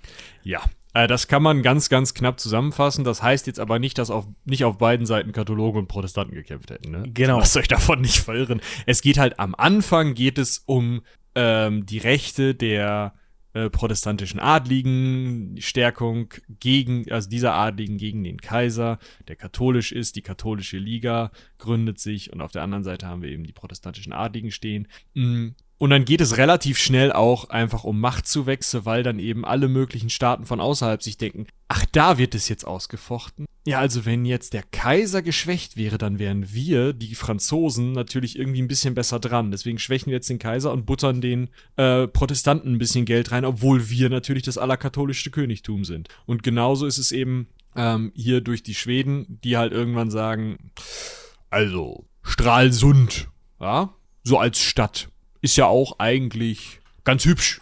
Ne? So, also man könnte mal, ähm, ich meine, ist die Mündung zu Rügen, hat man da auch die, ja, vielleicht auch direkt einen Daumen drauf. Und Stralsund ist ja eine eigenständige Stadt heute noch, also äh, zu dem Zeitpunkt, zu dem es da spielt, heute ist es Teil von Mecklenburg. Aber Wallenstein, einer der Heerführer der kaiserlichen Liga, möchte diese Reichsstadt Stralsund jetzt gerade besetzen und die Schweden hatten sowieso schon mal geguckt, so. Und die Dänen hatten Stralsund schon unterstützt. Und Wallenstein belagert jetzt also Stralsund. Stralsund pocht auf seine Eigenständigkeit und ruft mal in, nachdem sie in Dänemark schon angerufen hatten, auch in Schweden an und sagt, ey Leute, ähm, wie ist denn das? Ähm, könnt ihr uns ein bisschen helfen? Und Gustav II. Adolf war so klug zu sagen, ja, ihr wollt ja eure Eigenständigkeit behalten gegenüber dem Kaiser. Jetzt wäre meine Frage, ist das ein generelles Ding oder wärt ihr durchaus, ich sag mal, willens und in der Lage, eure Eigenständigkeit ähm, unter der schwedischen Krone beizubehalten? Man hat Stralsund gesagt, ja, du bist uns schon ein bisschen sympathischer als dieser Wallenstein, der uns gerade schon belagert. Komm, wir machen ein Bündnis. Und so hat Schweden eben Stralsund unterstützt während der Belagerung durch Wallenstein. Wallenstein musste abziehen und Stralsund ist unter schwedische Kontrolle gekommen, weil die Dänen, die vorher schon Stralsund unterstützt hatten, das ohne Gegenleistung gemacht haben, weil sie einfach nur die, äh, das Reich, den Kaiser äh, schwächen wollten, weil sie natürlich noch Interessen in Holstein und Schleswig hatten.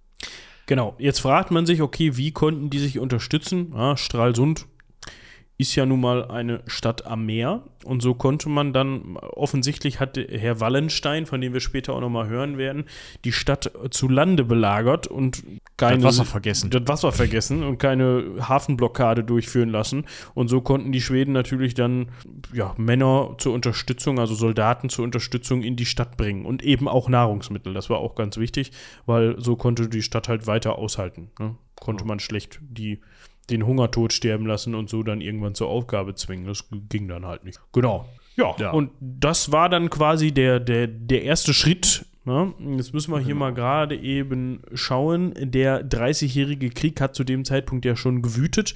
Der Zehn Jahre lang. Genau, der startete der 1618 und ging bis 1648. Das sind immer noch so Daten. Ich weiß, das muss man eigentlich wissen, aber 18 bis 48 kann man sich auch merken. Ja, aber irgendwie, Jahre. irgendwie haftet das bei mir nicht so gut wie, keine Ahnung, 14 bis 18 oder vielleicht gehst du einfach, 45. Gehst du einfach jeden Montag ab jetzt einmal zum Rathaus des Westfälischen Friedens und leckst an dieser Tafel, wo das alles beschrieben geht das so? Ja, das mache ich. Äh, und draußen ist jetzt gerade irgendwie irgendwas angesprungen, aber das ist jetzt immer so, da müsst ihr jetzt mit leben.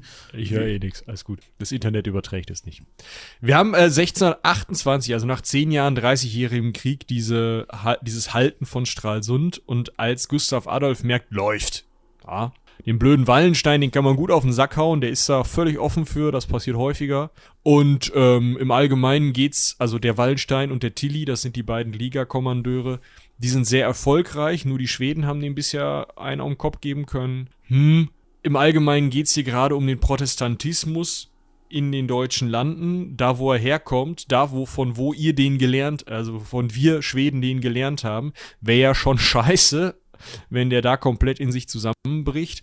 Außerdem, ich sag mal, wenn man die Ostsee haben will, dann sollte man Mecklenburg nicht aus, ähm, aussparen, ne? Und Pommern auch nicht. Dementsprechend hat man sich gedacht, ja, dann äh, gehen wir da mal hin. Hat man den Reichstag gefragt. 1629 hieß es, ja, Krieg ist eine super Idee, machen wir so. Und dann wurde mit dem System, das wir gerade schon besprochen haben, 13.000 Mann als Armee ausgehoben. Peenemünde, könnt ihr letzte Folge nochmal hören, was das war. Später dann auf Usedom in Pommern haben die sich ja, eingeschifft, also bis dahin sozusagen, und sind dann da ja, angelandet. Und das war der, sofort, der Sammelplatz quasi, ne? ja. Und sofort liefen ihnen tatsächlich weitere Kämpfer zu, sodass sie dann mit 40.000 Nasen da rumliefen und als erstes den Herzog von Pommern-Stettin in Alli eine Allianz zwingen konnten, weil sie einfach eine wesentlich größere äh, Armee hatten, als dieser Herzog irgendwie aufstellen konnte. Sodass er dann gesagt hat, ja gut, dann, dann schicke ich meine Leute mit, bevor ihr uns jetzt hier auf den Kopf. Gleichzeitig hat Gustav Adolf noch Geld von den Franzosen abgepresst. Er hat nämlich gesagt, pass mal auf, ihr wollt ja nicht, dass die ähm, Protestanten hier verlieren, weil ihr den Kaiser schwächen wollt. Wenn ihr wollt, dass wir dafür sorgen, dass ihr weiterhin einen schwachen Kaiser habt, aber nicht mit eigenen katholischen Truppen eingreifen müsst, dann, lieber Kardinal Richelieu, ja, der Richelieu, löhnt doch mal. Ja. Er musste dann noch so ein bisschen zugestehen, dass falls sie Erfolg haben und während der Kriegsbemühungen, dass sie dann da jetzt nicht zu vielen Katholiken auf den Kopf hauen und Katholikinnen, ne? also dass man halt sagt, komm, da gibt es noch einige im, im, im, deutschen, im Deutschen Reich und ach, das wäre schön, wenn ihr denen mit Toleranz begegnet. Und da hat er gesagt, ja, das ist kein Problem, das machen wir. Wir sind ja, Hat er auch gemacht. wir sind ja als Schweden auch durch, durchaus für Toleranz bekannt. Äh, machen wir. Ne? Hat er sich auch dran gehalten. Im Gegensatz zu Tilly. Ja, Tilly ähm, mit vollem Namen John, äh, nee, Johann oder Joan oder Johannes oder ich weiß es nicht. Ja, John auf Französisch. Ähm, Te Cerclay von Tilly, ein Kommandant, also einer von zwei großen Kommandanten der katholischen Liga, der kaiserlichen Armee.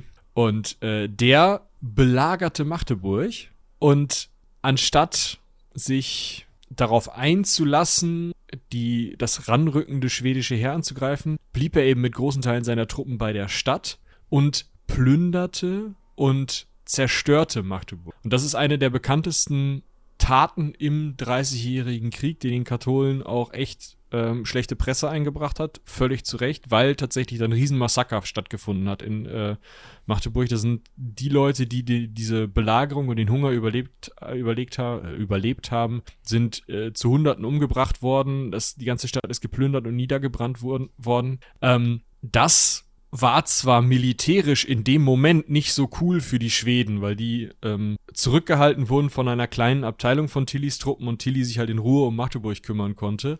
Aber dass Magdeburg so katastrophal zerstört worden ist, das war super für Gustav Adolf, weil jetzt Brandenburg, Sachsen und Hessen-Kassel gesagt haben, nee, klar, wir kommen mit. Also so einen Scheiß können die nicht nochmal machen. Wir gehen dem Kaiserlichen richtig auf den Sack. Und auf einmal war das eine richtig ordentliche Armee. Ja, also nicht nur irgendwie schwedische König, der so ein bisschen Krieg spielen wird, äh, will, sondern eine Armee, die durchaus ein Faktor in Europa beziehungsweise in Deutschland zu dem Zeitpunkt war. Eine Armee, die in der Lage war, das Blatt zu wenden, um es mal so auszudrücken. Und das passiert dann auch. Das Wort Breitenfeld dürftet ihr am Anfang in den beiden Sabaton-Liedern schon das ein oder andere Mal gehört haben. Ja, und zwar geht es da um die Schlacht von Breitenfeld. Die gilt auch dann als Wendepunkt des Krieges, wird man in diversen Quellen auch so lesen. Und zwar hatten die, muss man fast so ein bisschen sagen, hatte die katholische Liga, also um es mal, der Kaiser und die katholische Liga, also die kaiserlich-katholische Armee, man hatte dort einen Fehler gemacht, denn man hat, so würde ich es mal ausdrücken, denn man hat auf dem Regensburger Kurfürstentag im Sommer 19, 1930, genau, 1630, den Herrn Wallenstein, von dem wir eben schon gehört haben, als militärischen Oberbefehlshaber abgesetzt. Warum auch immer, spielt keine Rolle. Es war auf jeden Fall sackdämlich, würde ich mal sagen, weil der Herr war durchaus fähig. Es muss also irgendwelche politischen Gründe gehabt haben. Und das hat auch der Gustav Adolf gesehen, hat sich gedacht, ach, wenn der Wallenstein weg ist, ja, dann ne, können wir doch einmal jetzt äh, tätig werden. Kurz ne? mit dem langen Messer, ne? Genau. Und hat dann nochmal eben mit dem Kurfürstentum Sachsen ein Bündnis geschlossen. Das war auch gar nicht so schlecht. Ob das jetzt gut war, ist auch eine andere Frage, aber jetzt nicht da war auf jeden, Fall, auf jeden Fall war Breitenfeld im Kurs- Fürstentum Sachsen, was natürlich hilft. Ne? Ja. Also, wenn, die, wenn du wen hast, der die Gegend kennt, ist das vielleicht gar nicht so scheiße. Die Brandenburger und Hessen-Kassler waren zu dem Zeitpunkt äh, noch nicht so richtig anwesend. Also sie sind noch nicht so weit gekommen, dass sie da in wirklich großer Mannstärke aufgestreten werden, sondern die Truppen, die jetzt auf dem Schlachtfeld stehen, sind Schweden, Freiwillige, Sachsen und so ein bisschen was von den anderen eher so abgesagt. Ja, gegen die katholische Liga. Ne? Also Genau. gegen das Heer der katholischen Liga, also der kaiserlichen Armee. So, Also Breitenfeld, nur um das nochmal zu verorten, ne, das ist heute bei Leipzig. äh, gehört heute zu Leipzig. Das ist schon relativ weit südlich, wenn man zu Fuß von Schweden kommt. Das ist richtig. Haltet das nur mal kurz fest, den Gedanken, das brauchen wir gleich noch. Was die Truppenstärken angeht, kann man ungefähr davon ausgehen, dass auf Seiten der katholischen Liga, des Heiligen Römischen, Reich, des Heiligen Römischen Reiches und der Bayern, also Bayern waren auch nochmal gesondert dabei, ca. 32.000 Mann äh, dort vor Ort waren und 30 Geschütze. Auf schwedisch-sächsischer Seite und wahrscheinlich noch protestantische Freiwillige, wie auch immer, äh, so genau kann man das nicht sagen, äh, 42.000 Mann Soldaten und 70 Geschütze. Also hatte Schweden schon mal den zahlenmäßigen Vorteil, so kann man das schon mal ausdrücken. Mm, und so kam es dann eben, jetzt müssen wir gerade gucken, am äh, 17. September, ja, am 17. September 1631 auf dem Breitenfeld nördlich von Leipzig zu dieser Schlacht. Ich glaube, den genauen Verlauf und die Aufstellung und so weiter, den sparen wir uns Oh, jetzt. Nicht bei der Schlacht auf jeden Fall. Bei Nicht der anderen bei- ist vielleicht ein bisschen spannender. Nicht bei der Schlacht, genau.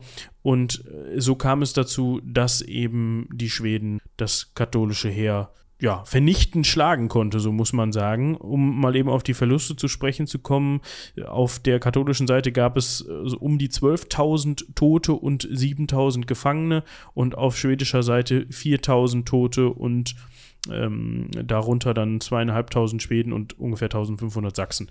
Äh, Jetzt muss man sich aber folgendes, also ich habe die, mache diesen Fehler im Kopf immer noch, wenn ich so von Schlachten spreche, beziehungsweise über Schlachten höre, dass man irgendwie so ein bisschen Age of Empires im Kopf hat, ne, wo dann so, so zwei Haufen aufeinandertreffen und die hauen dann sich gegenseitig auf den Kopf, bis dann auf der einen Seite keine mehr übrig sind und dann haben die anderen gewonnen.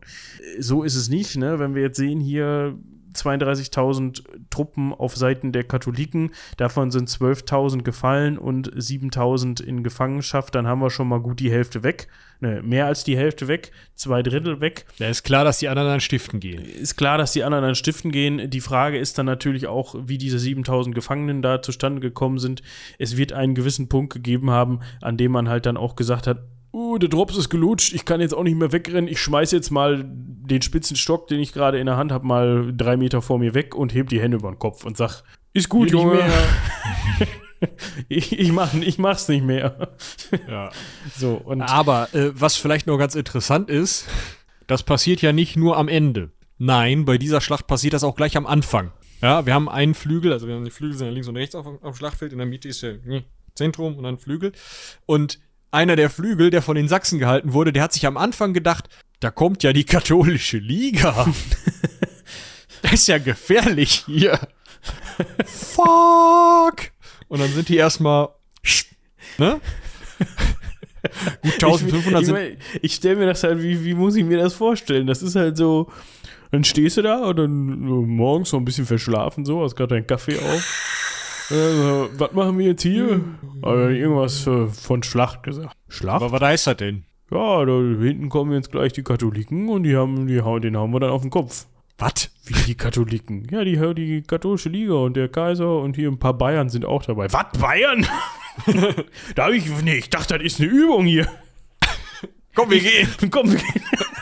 Aber ich könnte mir vorstellen, das ist so ein bisschen wie, ich wollte gerade sagen, wie, wie im Stau auf der Autobahn, da entsteht ganz schnell so eine Dynamik einfach in so einer, Ja, ja. In so einer Truppe. Ne? Das ist halt so, so ein paar, ich glaube, das, das reicht, dass wenige sagen, "Uh, pff, ich muss noch mal wohin, hab grad Druck. ne? Man kennt das ja, wenn man so ein bisschen nervös ist, dass der, der Magen dann so ein bisschen verrückt spielt. Es Und- ist ja üblich in Schlachtreihen, dass man dann einfach unter sich, aber ja. Ja, ich weiß, aber was auch immer der Grund war, ne? auch einfach plötzliches Unwohlsein oder sowas. Oder der, der Stock war nicht spitz genug, man musste noch mal eben nachspitzen oder sowas. Hauptsache, man ist nicht da vorne, wo man jetzt gerade ist. genau. Und dass dann sich der Rest halt denkt, was macht denn der Jupp da vorne? Der hat ein dringendes Eiltelegramm bekommen. Ich glaube, da muss ich mal gucken gehen, was der Jupp macht. Und dass dann halt 1500 Mann mal eben gucken mussten, was Jupp da macht. Ja, 1500 Mann haben dann geguckt, was der Boden so macht, ähm, weil die sind tatsächlich dabei noch weggekommen. Also da wird wahrscheinlich die Armee, die gegnerische, gekommen sein, wird geguckt haben, gesehen haben, das sind ja. Ui! Also, ich dachte, die kommen jetzt hier mit Plüsch. und dann ist man mal so weg und dann halt in den Rücken, ne? Also ganz unangenehm. Aber die Schweden konnten das tatsächlich für sich nutzen, weil das ist ja ganz oft so. Das hat Hannibal zum Beispiel auch für sich genutzt in einer ganz anderen Schlacht. Also der Hannibal, der mit den Elefanten. Und, ähm, wenn man, also wenn sich ein Teil einer Schlachtreihe zurückzieht oder sogar flieht, dann ist es ganz oft so, dass die Leute, die eigentlich gegen diese Fliehenden kämpfen sollen, nicht checken, dass sie jetzt stehen bleiben müssten, um ihre eigene Schlachtreihe zu halten, sondern in so einer Art Pfeilspitze diesen Fliehenden hinterhergehen. Das kann man jetzt als absichtliches Manöver machen, um dann eben die eigene Schlachtreihe, die wo Menschen aus der Mitte oder an einer Seite geflohen sind, so zu drehen oder zu bewegen, dass man den Gegner einschließen kann. Oder zumindest dem in die Flanke fallen kann. Oder zumindest in diesen, diese Spitze von den Seiten reinfallen kann, sodass man dann einen Teil der gegnerischen Armee hinter der eigenen Reihe hat und da dann vielleicht die zum Schein fliegen, wieder sich umdrehen und sagen, jo, alles klar. Und an den Seiten stehen da vielleicht auch nochmal Leute, die sagen, ja, übrigens, ihr seid hier die, die jetzt denen hinterhergelaufen sind, ihr seid schon ein bisschen verausgabt, wir hauen euch jetzt auch noch um den Kopf. Ja? Solche Aktionen ist halt Taktik. Das war jetzt hier nicht geplant, aber die Schweden haben sowas trotzdem hinbekommen und deswegen halt noch, auch nochmal so, ähm, so entscheidend gewinnen. Ja, also, ne, das spielt auch wieder eine Rolle rein, dass man das Heereswesen revolutioniert hat in Schweden, dass man war. ja, dass man eben ganz, ja, man hatte einfach den nicht nur den taktischen Vorteil, sondern auch ähm, technisch technischen Vorteil, ganz einfach, wie, da, wie das jetzt genau aufgestellt war. Da müssten wir vielleicht noch mit Patrick drüber reden. Er kann uns da sicherlich das eine oder andere zu erklären. Aber äh, es ist, es bleibt auf jeden Fall, dass man nicht nur zahlenmäßig überlegen war, sondern auch in allen anderen Belangen und auf die Sachsen, die dann da am Flügel mal stiften gegangen sind, ist auch egal dann, ne? So, was bedeutet das jetzt für den Krieg? Das ist halt das Interessante. Die Tür ist offen. Ja, also die Tür nach Süden. Das muss man sich echt auf der Zunge zergehen lassen. Diese Schlacht findet am 17. September statt. Am 17. Oktober ist Gustav Adolf in Unterpleichfeld. Ja, das ist bei Würzburg. Das ist ein Stück weit weiter südlich. Und der hört da nicht auf. Ja, der geht nach Oppenheim, haut da die Spanier raus, die ja über die Habsburger immer noch in der Nummer drin sind. Habsburger regieren ja beides.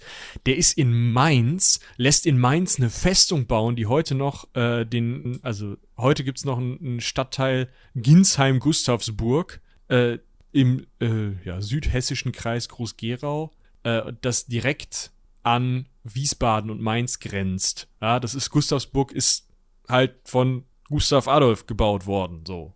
Also der hat die Fertigstellung nicht mehr erlebt, aber äh, er hat da halt eine Festung bauen lassen. Also der lässt halt irgendwo kurz vor Bayern Festungen bauen und macht dann Winterpause, warte, in Mainz. Ja.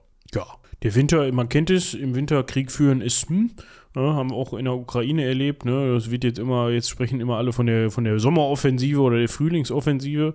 Ähm, ja. Ist hier halt auch ähnlich. Ist also, hier halt ne, auch ähnlich. Halt wenn es matschig, kalt und nass ist, dann ist halt scheiße. Da kämpft sich halt auch schlechter als hat der eine oder andere überraschend erfahren müssen. Ähm, aber da kämpft sich halt nicht so gut. Deshalb macht man gerne mal im Winter, hat man schon immer gerne, was Kriege führen im Winter angeht, ein bisschen Piano gemacht. so ein bisschen was kann man machen, ne? aber nicht übertreiben. So. Danach, was, was erobert sich denn schöner nach so einer ausgedehnten Winterpause, wenn man wieder so richtig motiviert ist, als das Kurfürstentum Bayern? Ne? Bayern. Da, da, kann man ja Schwedisch Bayern, wer kennt es nicht? Da kann man mal hingehen und richtig schön Bayern erobern. Und äh, ja, da, da, da, kommt, dann, kommt es dann zur Schlacht bei Rhein am Lech. Also, das ist kein Fluss, also Rhein, sondern der Lech. ist eine Stadt, liegt am Lech. Genau. Das ist ein Fluss. Rhein schreibt sie auch R-A-I-N, wie Rainer, nur ohne R. ja. so. Da kommt dann der Tilly unter die Räder. Ganz unangenehme Sache für den. Ja, also so richtig, ne? Dem haut einer richtig auf den Kopf und der bleibt dann dabei auch liegen. Wir können mal eben gucken, also du erzählst mal weiter von der Schlacht und ich finde raus, wie er genau gestorben ist. Da müssen wir, also genaues Sterben äh, können wir tatsächlich, äh, können wir gleich auch nochmal drüber. Ne? Genau. Und zwar Schlacht bei Rhein am Lech, 14. und 15. April 1632. Wir können mal eben ganz kurz gucken, wo Rhein liegt, obwohl ich will im Internet das jetzt gerade nicht zumuten, sonst knack ich wieder so unschön. Es mhm. ist auf jeden Fall in Süddeutschland. und äh, wir haben dort dann Konfliktparteien Schweden gegen Bayern. Und ja, es ist eigentlich, ist die nicht so gut überliefert wie, wie die vom Breitenfeld. Ich kann dir aber sagen, wie Tilly gestorben ist. Der Generalfeldmarschall. Ach so, man hat sich erst auf beiden Seiten des Flusses äh, aufgestellt. Genau, man wollte den Übergang über den Lech, Lech verhindern. Genau, hat sich so ein bisschen so, komm du doch rüber, nee, komm du doch rüber und hat sich so ein bisschen beschossen gegenseitig und die Schweden haben dann weiter südlich den Fluss übergangen und das hat Tilly wohl zu spät mitbekommen, hat zu spät reagiert und hat dann bei, den, bei dem darauffolgenden, also man konnte die, die Schweden halt nicht daran hindern, dass sie über den Fluss rübergekommen sind. Da hätte man sie natürlich viel beim Übergang viel besser abwehren können, aber das hat man vermissen lassen und so kam es dann eben auf der anderen Seite, also auf der, der bayerischen Seite zum Gefecht und da hat dann der Herr von Tilly äh, eine Kugel abgekriegt in den rechten Oberschenkel. Der war dann Fratze, der Oberschenkel, aber so richtig. Und auch sein Stellvertreter Johann von Aldringen war verletzt, konnte also auch nicht mehr die Schlachtordnung aufrechthalten. Und so ist dann, hat dann der bayerische Kurfürst äh, Maximilian I. den Rückzug befohlen, zurück nach Ingolstadt. Und da hat man leider dann auch den, äh, den gesamten Tross und fast alle Sch- Geschütze zurücklassen müssen. Also das war dann auch noch ganz gut für die Schweden, weil sie dann auch ein bisschen Material gewonnen haben. Und Tilly ist dann in Ingolstadt an den Folgen seiner Verletzung gestorben. Ja. Unangenehm für Tilly, aber also für Gustav Adolf super. Und äh, vielleicht noch mal ein kleines Anekdötchen am Rande, weil ich das immer wieder lustig finde. Weißt du, wer mit dem Tilly mitgekämpft hat und später auch bei Lützen äh, den Tod findet? Nee. Der Graf von Pappenheim mit seinen Pappenheimern. Ach. Der für den, der für Wallensteins Spruch verantwortlich ist, ich kenne doch meine Pappenheimer. Ach. Ich hatte Witzig, vergessen, ne? dass Wallenstein das gesagt hat, aber jetzt, wo du das sagst, Ich klar. meine, ich mein, es war Wallenstein. Ich guck, äh, ich guck noch mal nach. Ich prüfe das noch mal. Ich bin ziemlich sicher.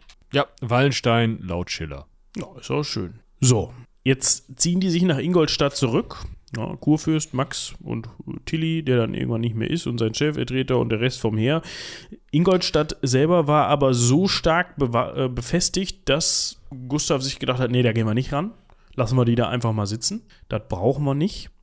Und Wir gehen mal drum zu. Ne? genau, Mal links und rechts bisschen hier Trank, äh, Franken, dies, das, Ananas.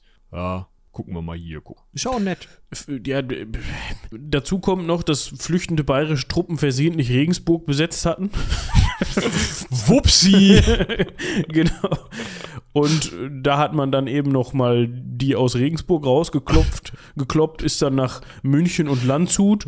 Äh, Die, die waren aber schon, also das Können waren Sie bitte aus Regensburg rausgehen? Genau. Entschuldigung, wer, wer ist denn da? Der schwedische König. Oh, das ist, äh, wir sind hier ganz versehentlich. Das ist, ähm, wir gehen. Ein Okay. Missverständnis, ein Missverständnis. Das ist Regensburg hier? Wir dachten, wir sind in München. Nee, da kommen wir später noch hin. Achso, da gehen wir da nicht hin. Siehst du, richtig entschieden. Richtige Antwort. So, raus jetzt. Schön. Ah, ja. Äh, so, wie gesagt, aber äh, München und Landshut äh, waren, war kein Problem, weil das waren nämlich, die haben sich kampflos ergeben. Im Juni 1632, da war dann auch äh, wenig Trara, die haben dann ein bisschen Geld bezahlt und sowas und wahrscheinlich ein bisschen, also es, es wird Proviant. gesprochen von Zahlung, Zahlung von Kontributionen, ja, das kann jetzt alles Mögliche sein, Geld und Proviant wahrscheinlich und daraufhin hat man halt gesagt, gut, wir, wir plündern euch nur ein ganz bisschen. Ja, nur das Umland. Genau. Ja. Wichtig jetzt. Ja. Maximilian sitzt in Ingolstadt und denkt sich, Scheiße, es sind bald keine bayerischen Städte mehr da. Mein Oberbefehlshaber liegt hier, tot. Oh, wie unangenehm. Haben wir da nicht noch irgendwie einen, kompet einen kompetenten Mann? Einen. Ja, der uns hier vielleicht aus der Scheiße ziehen könnte. Und da muss irgendwie dieser Diener, der sonst immer schlechte Nachrichten überbringt, so, wie wär's mit Wallenstein? Da hat man Wallenstein mit neuen Vollmachten ins Amt zurückberufen und dem gesagt, pass mal auf, geh bei den Schweden auf den Sack. Und der kriegt das tatsächlich hin in Böhmen, heutiges Tschechien, heißt heute immer noch Böhmen, Westtschechien, Leute auszuheben, 50.000 Leute, ein gut äh, äh, versorgtes Heerlager bei Nürnberg aufzustellen und so den Weg der Schweden nach Norden mehr oder weniger abzuschneiden, was den Schweden natürlich echt ein bisschen Angst macht, weil dadurch die ganzen Versorgungswege nicht mehr funktionieren und man natürlich auch auf eine Art jetzt schon eingekesselt ist zwischen diesen 50.000 Leuten bei Nürnberg und den Nasen, die noch in, Ingol äh, in äh, ja, Ingolstadt rumhängen. Das heißt, Gustav Adolf muss schauen, was er macht. Er muss sich Richtung Norden zurückziehen, möchte diese 50.000 Landsknechte unter Wallenstein platt machen. Er muss auch dann weiter nach Norden, weil Johann Georg, der Sachse, ja, der sächsische ähm, Kurfürst zu dem Zeitpunkt, übrigens auch ein Kandidat für eine Sammel Sammeltasse, der ziemlich untätig geblieben ist an dieser Stelle und sieht auch relativ untätig aus, auf wenn ich da ganz ehrlich bin, ich zeig's euch. Ähm, Johann, oder von wem sprichst du? Johann Georg von Sachsen, ja. Ja, der hat richtig Bock. Hei, hei, hei. Der Typ auf jeden Fall ähm, hat halt nichts gemacht und man, äh, also Gustav Adolf war sich nicht mehr sicher, ob wenn er jetzt wieder nach Norden zieht, vielleicht mit einer geschwächten Armee, vielleicht auf einem Rückzug, ob er dann in Sachsen nicht nochmal auf den Sack kriegt und das wirklich gefährlich wird für ihn. Das heißt, er hat sich gedacht, gut, wenn dann jetzt. Wenn dann jetzt, gehe ich gegen Wallenstein und seine 50.000 vor und dann nach Norden, nach äh, Sachsen rein, sagt dem äh, Johann Georg, pass mal auf, Johann, ich habe nie gezweifelt, alles gut, ich bin ja jetzt auch wieder da, ne? Gib mir doch mal deine Truppen mit und dann können wir das hier in Bayern nochmal versuchen. Jetzt kommt aber alles anders, weil Wallenstein nun mal ein ziemlich kompetenter Typ war, was das angeht. Ja, denn das schwedische Heer ist dann nach Nürnberg zurückgezogen. Ja? Also heutzutage gehört, liegt Nürnberg auch in Bayern, aber damals wohl nicht. Das gehörte nicht eben zum Kurfürstentum. War eine freie Reichsstadt. Genau, gehörte nicht zu, zum Kurfürstentum Bayern, sondern freie Reichsstadt. Das kam dem Ganzen entgegen. Desman, desman, deswegen hat man gesagt, okay, ne, wir wollen uns jetzt hier halt nicht von den, denen da hier einschließen lassen. Und deswegen ähm, ziehen wir nach Nürnberg. Wallenstein selber hat dann gesagt, ja gut, so wird es schwierig, beziehungsweise so ist das schwedische Heer bis hierhin unbesiegt und wir wollen ja unsere Chancen erhöhen. Wir haben zwar jetzt wahrscheinlich mehr, mehr Truppen, aber wir gucken mal, dass wir das, das Heer hier blockieren. Ja, das heißt, wir lassen es nicht zur offenen Schlacht kommen, aber wir äh, versperren denen quasi den Weg. Ich weiß jetzt nicht, ob das in Nürnberg selber stattgefunden hat oder wie auch immer diese, wie man so ein Heer blockiert. Ne? Also wie man jetzt sagt, warum das schwedische Heer nicht einfach gesagt hat, ja gut, dann greifen wir jetzt an. Ob die schon wussten, äh, wird schwierig gegen die 50.000, aber wir wollen es auch nicht zur offenen Schlacht kommen lassen, keine Ahnung. Wenn ihr da mehr wisst, schreibt uns gerne eine Mail. Auf jeden Fall führte das dazu, dass man dann halt ziemlich schnell im schwedischen Heerlager kein Essen mehr hatte. Dann weiß man in so einem Heerlager, wenn die Versorgung nicht so gut ist, dann kommt es auch ganz schnell zu Krankheiten. Und in Kombination ist das richtig scheiße, weil dann sterben dir nicht nur die Soldaten, sondern auch die Pferde. Und das hat Gustav Adolf gesehen, hat gesagt, nee, sie fühle ich nicht. Wir, Jetzt muss ich mich da rausprügeln. Wir prügeln uns hier raus und so kommt es zur Schlacht an der alten Weste. Oder Feste. Feste, wie auch immer, mit V, also wahrscheinlich Feste. Mhm. Von Festungen, würde ich jetzt mal sagen. Und die geht schief. Also, was heißt geht schief? es ist total scheiße. Also, jetzt mal ganz ehrlich, Du musst eine Schlacht wegen Regenwetter und aufgeweichten Bodens abbrechen. Was ist das? Das ist so richtig so, oh, wird verlegt. Also, Heute nie mehr. Ja, wir können uns die Schlachten mal eben an der alten Feste mal eben kurz angucken. Ähm, in der Nähe von Fürth übrigens oder halt auch Nürnberg. Eben, das ist nicht so weit.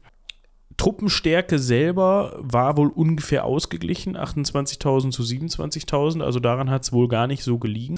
Äh, jetzt nicht wundern, ne? Die, der Rest von diesen 50.000 äh, Landsknechten war auch da. Die haben nur im Zweifel nicht mitgekämpft, sondern andere Positionen gesichert oder Nürnberg selbst. Ja, musste man sich dann nochmal genauer angucken. Wir können auf jeden Fall festhalten, das war nichts.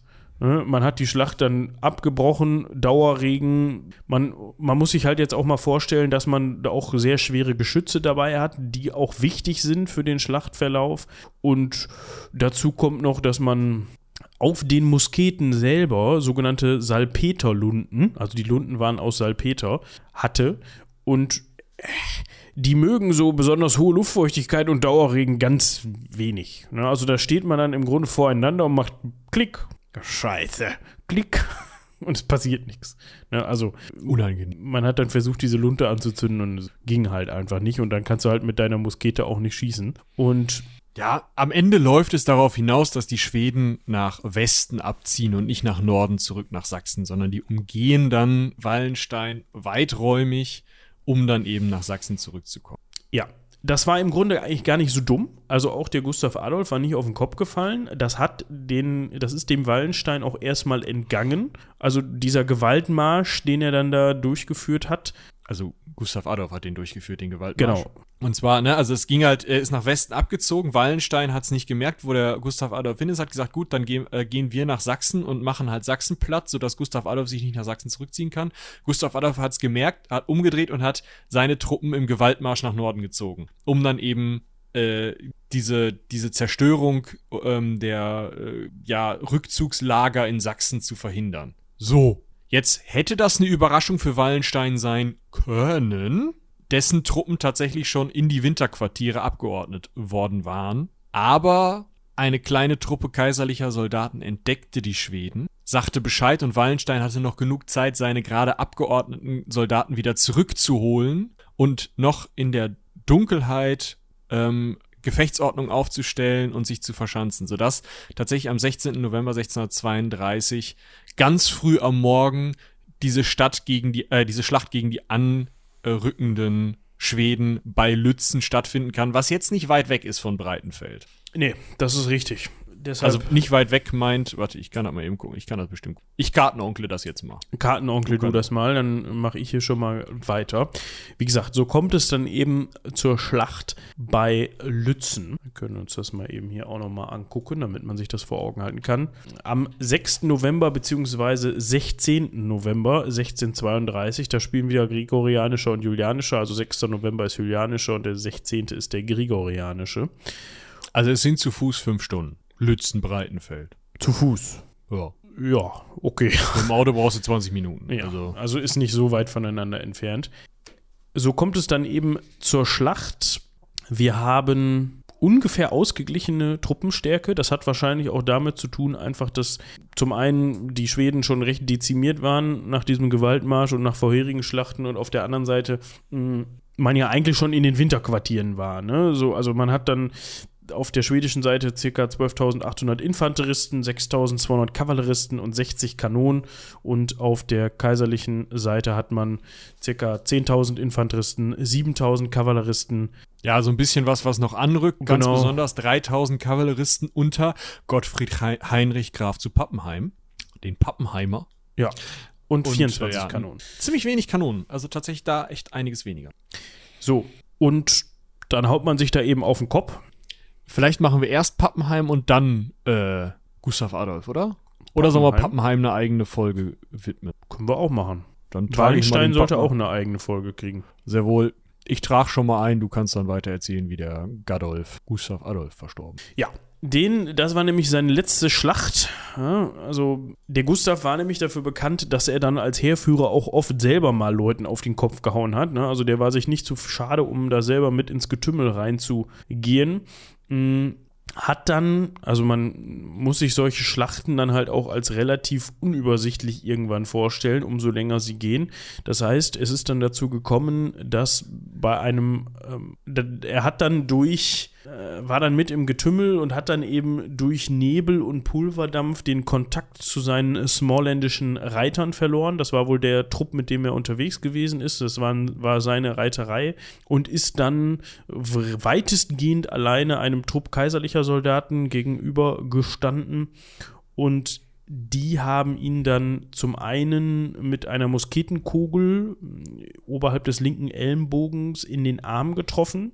Das war schon richtig scheiße, weil die Knochen am Arm zersplittert sind und äh, es wird davon berichtet, dass die, dass die Armknochen durch die Kleidung zu sehen waren. Das heißt, diese Kugel hat ihm wohl dann ähm, da richtig halb den Arm abgerissen, wenn man das so sagen möchte. Und er hat wohl ziemlich geblutet. Seine Begleiter haben dann noch versucht, ihn da aus dem Kampfgebiet rauszubringen, hat dann aber nicht geklappt. Dann haben sie wieder feindliche äh, Kürassi Kürassiere getroffen. Kürassiere tragen einfach Kürasse, wenn ich das, wenn ich da richtig informiert bin. Ja, das ist eine heißt, Truppengattung mit also schwerer Rüstung und äh, Lanze normalerweise. ja, Und halt Kyras, also diesem, dieser Brustplatte. dort trifft er dann Moritz von Falkenberg, äh, ein Namensvetter. Den Orsch. Den Orsch, den hatte er nämlich vor kurzem, den kannte er, also Gustav kannte ihn, denn der hatte ihn vorher aus der Gefangenschaft entlassen, freigelassen. Ja, den hatte er wohl mal irgendwie bei einer Gelegenheit als Kriegsgefangenen genommen, hat dann gesagt, komm Moritz, kannst gehen.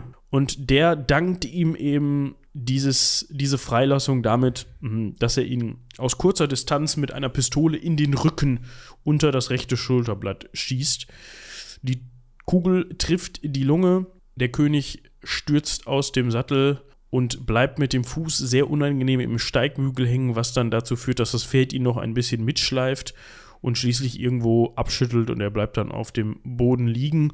Und die äh, Kürassiere wollten dann auf Nummer sicher gehen und haben dann mit ihren Panzerstechern, das sind so im Grunde, wenn man so möchte, so äh, eine Stichwaffe, die eben darauf ausgelegt ist, Panzer, also Rüstungen durchbrechen zu können. Das ist im Grunde ein, ein großes, beziehungsweise es ist eine Art Schwert, wird auch Bohrschwert genannt, die eben durch die Klingen und Spitzenform dafür gut geeignet ist, um Harnische und Rüstungen durchstechen zu können. Ne? Ist also eher eine, eher eine Stichwaffe als eine Hiebwaffe. Ja, der Witz ist, es ist kein, nicht wie ihr ein Schwert kennt, also mit, ich sag mal, zwei Klingen richtig, also so, ein, so ein eine flache Veranstaltung, sondern ganz oft sind die dreieckig oder viereckig. Also ja. viel dicker und trotzdem spitz zulaufend.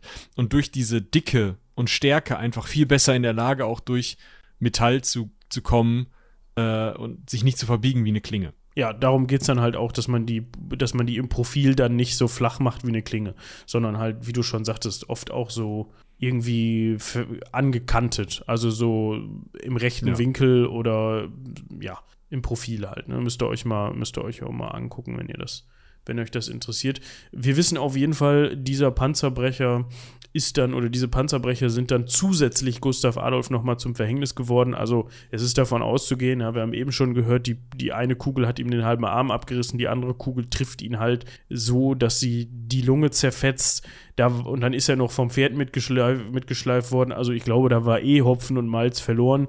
Die Kürassiere wollten auf jeden Fall auf Nummer sicher gehen und haben dann nochmal ausführlichen Gebrauch äh, ihrer Panzerstecher oder Pan ja, Panzerstecher gemacht. Die hatten aber nicht gecheckt, dass es sich tatsächlich dabei um einen König handelte. Man hat ihm dann den Waffenrock, den Siegelring, die Goldkette und seine Uhr abgenommen. Und haben den Leichnam zurückgelassen. Das hätten sie wahrscheinlich nicht gemacht, wenn das, wenn sie gewusst hätten, wer das ist, weil dann hätten sie den garantiert gerne mitgenommen. Dann kann man ja vielleicht noch Lösegeld für kriegen. Und ähm, der Todesschütze Falkenberg, der Moritz von, der ist auch noch weggekommen. Also der ist im Gefecht auch noch mal irgendwie gestorben, ähnlich wie der Pappenheim. Ja. Ja. Am Ende, der ist Gewinn wird. Der ist erschossen worden durch Wolf Siegmund von Lüchau. Das war nämlich, der war Stallmeister des Franz Albrecht von Sachsen-Lauenburg. Ist das nicht völlig egal? Nee, ich, ich finde das, finde, das ist ein TÜV, der Wolf Siegmund, das ist ein guter. Der war ja, nämlich, der, das war der Stallmeister eines Mitgliedes der Leibgarde von Gustav Adolf und der hat dann seinen König gerecht. Ja, toll. Also nicht seinen König, sondern den König von wem anders, aber ist, ja. Ja, also auf jeden Fall. Ja. Ja. Auf jeden Fall gewinnen die Schweden knapp König ist aber tot. Trotzdem führen die Schweden den Krieg unter Axel weiter, denn Königstochter Christina kommt auf den Thron unter Regentschaft von Maria Eleonora von Brandenburg und eben Axel. Axel Oxenstierna hat tatsächlich die Regierungsgeschäfte fast vollständig übernommen. Mit, ah, ja, also mit, mit Maria Eleonora ist nicht so viel passiert. Also im Endeffekt hatte sie, also die Mutter, nicht viel zu melden. Man hat auf Wunsch von Gustav Adolf noch ähm, dafür gesorgt, dass Christina als Mann erzogen wird, als Kronprinz, sodass sie darauf vorbereitet wurde, die äh, Königsherrschaft zu übernehmen. Das hat sie aber nie so richtig gemacht. Sie ist dann 1650, nee, 1651 ähm, abgedankt, nachdem sie erst offiziell 1650 gekrönt worden war. Also, ne, nachdem sie dann volljährig war. Nee, Quatsch, sie ist erst. Sie, es gab immer wieder Unruhen. 1600 54 hat, ist, hat sie dann abgedankt, ist nach Rom gegangen und katholisch geworden. Also die Nummer war durch. Ähm, da ist dann äh, ein Cousin von ihr auf den Thron gekommen, sodass das Ganze dann weitergehen konnte. Aber im Dreißigjährigen Krieg, das ist wahrscheinlich das Interessantere, ist dann eben unter Axel Oxenstierna weitergekämpft worden, der dann meistens nicht vor Ort war, sondern anderen Leuten das Kommando übergeben hat und selber eben die heimische Politik. Ähm, der Leichnam von Gustav Adolf hingegen ist dann äh, über verschiedenste Stationen zurück nach Schweden gebracht. Dort. Ja, Das ist es eigentlich, oder? Das ist es eigentlich nochmal zu seiner Ehe. Es wird gesagt, dass sich die Beisetzung relativ lange verzögert hat, weil seine Ehefrau Maria Eleonora wohl derart exzessiv, ja, nicht dagegen gewehrt hat, aber ihn so sehr betrauert hat und eben bei seinem Leichnam gewacht hat, dass sie ähm, dass es schwierig war, den Leichnam zur Beerdigung frei zu bekommen. Ich weiß nicht, also das ist jetzt auch schon ein halbes Jahr her, dass er gestorben ist. ja, man hat ihn aber seziert und ähm, vorbereitet. Ne? Also der war nicht ganz vergammelt. Aber trotzdem, ein halbes Jahr ist schon ein halbes Jahr, ne? Also wenn du den nicht komplett einbalsamierst, dann ist das schon interessant, glaube ich. Ja. Ja, gut. Ja, tot ist aber tot, ne? Also Tot der ist, ja. hinter sich. Der hat es hinter sich dann. Äh, trotzdem sehr interessantes, bemerkenswertes Leben. Finde ich auch. Also ich finde, das ähm, hilft auch so ein bisschen. Ich denke mal, wenn wir da jetzt wirklich noch einige weitere machen, also zum Beispiel im Wallenstein und Pappenheim und so, dann kommen wir, glaube ich, langsam an ein Verständnis des Dreißigjährigen Krieges, das ich bis jetzt noch nicht habe. Also wir müssten auch noch mal gucken, ähm, was wir noch an Personen irgendwie da mal, ne, um das so ein bisschen zu begreifen. Aber ich glaube, das ist auch noch ein bisschen was hin.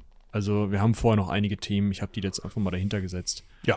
Ähm, Also Genau. die 30-jährige Kriegsreihe, die wird jetzt erstmal noch nicht eröffnet mit, mit Trompeten und Verfahren, Fanfaren. Das dauert noch ein bisschen. genau. Aber ich finde das so ganz cool, muss ich sagen, dass wir uns immer so von einem Thema zum anderen hangeln, dass wir zum Beispiel dann die Vasa hatten und daraus sich dann ergeben hat, dass wir mal über Gustav Adolf sprechen sollten und so die Tür zum 30-jährigen Krieg so langsam aufgemacht wird. Ja. Denn da bin ich auch noch, äh, ja, ziemlich unbeschrieben. Ja. Ja, ist auch sowas, was man in den, in den Schulen halt nicht so richtig macht, ne? Man muss auch sagen, das fängt auch zu der Zeit so langsam an, echt komplizierter zu werden. Ja, wir Mhm. haben halt nicht mehr, klar, wir haben auch schon im Mittelalter wirklich Konstellationen, hochpolitische Konstellationen, die man erstmal verstehen muss mit irgendwelchen Erbansprüchen und irgendwelchen Geschichten von wegen, ja, hier der und verheiratet mit dem und dann aber doch nicht und dann da Bündnis und so, das hat schon immer gegeben, aber ich finde, so 30-jähriger Krieg ist schon echt so, huh, da muss er auch erstmal, also klar, der ging halt 30 Jahre, ne? Den muss man erstmal Ja. in seiner All und äh, also in seiner ähm, ganzen Länge irgendwie einordnen können. Und ihr habt es ja schon gehört, ne? Also es fing an mit einem Religionskrieg und wurde dann zum Territorialkrieg. Also und diese ganzen Verstrickungen, die dann da noch mit reinkommen und äh, auf einmal sind irgendwelche Schweden in Bayern und äh, da muss man ja auch erstmal begreifen, ne? Ja. Ja. Ja, ich glaube, das war es dann so langsam von unserer Seite. Schauen, ob wir noch was vergessen haben. Wir können immer nur wieder, um mal hier beim, beim Cross-Selling anzukommen, äh, darauf hinweisen, dass der Herr, die magischen Reisen des Herrn Alexander jetzt immer noch in der Vorbestellung ist. Gibt es dann am 10. Mai. Genau. Das solltet ihr vorbestellen, finde ich. Ja, das finden wir auch. Doppelt und dreifach. Ja. So, dann läuft natürlich immer noch die zweite Staffel von Koboldsmar. Die will und will nicht enden. Ja, nö, ihr macht ja auch immer nur neue Fässer auf. Also ich frage mich, ob wir halt in, de, in dieser Staffel das gesamte, alle Probleme lösen müssen, die, die, uns, die, die du uns bisher offenbart hast. Tja. Tja, Schauen wir das mal. wüsstest, weißt du auch noch nicht so genau, glaube Nö, ich. war ja auch noch nicht. Gut, wie dem auch sei, hört auch da gerne rein. Da geht es nämlich immer noch spannend weiter. Da haben wir jetzt kürzlich diese Woche eine weitere Folge aufgenommen. Genau. Und alles weitere, würde ich sagen, besprechen wir dann in der nächsten Folge. Schreibt uns weiterhin Genau, fleißig E-Mails. Eben, wenn ihr Fragen, Anmerkungen oder Feedback habt, schreibt uns fleißig. Ja.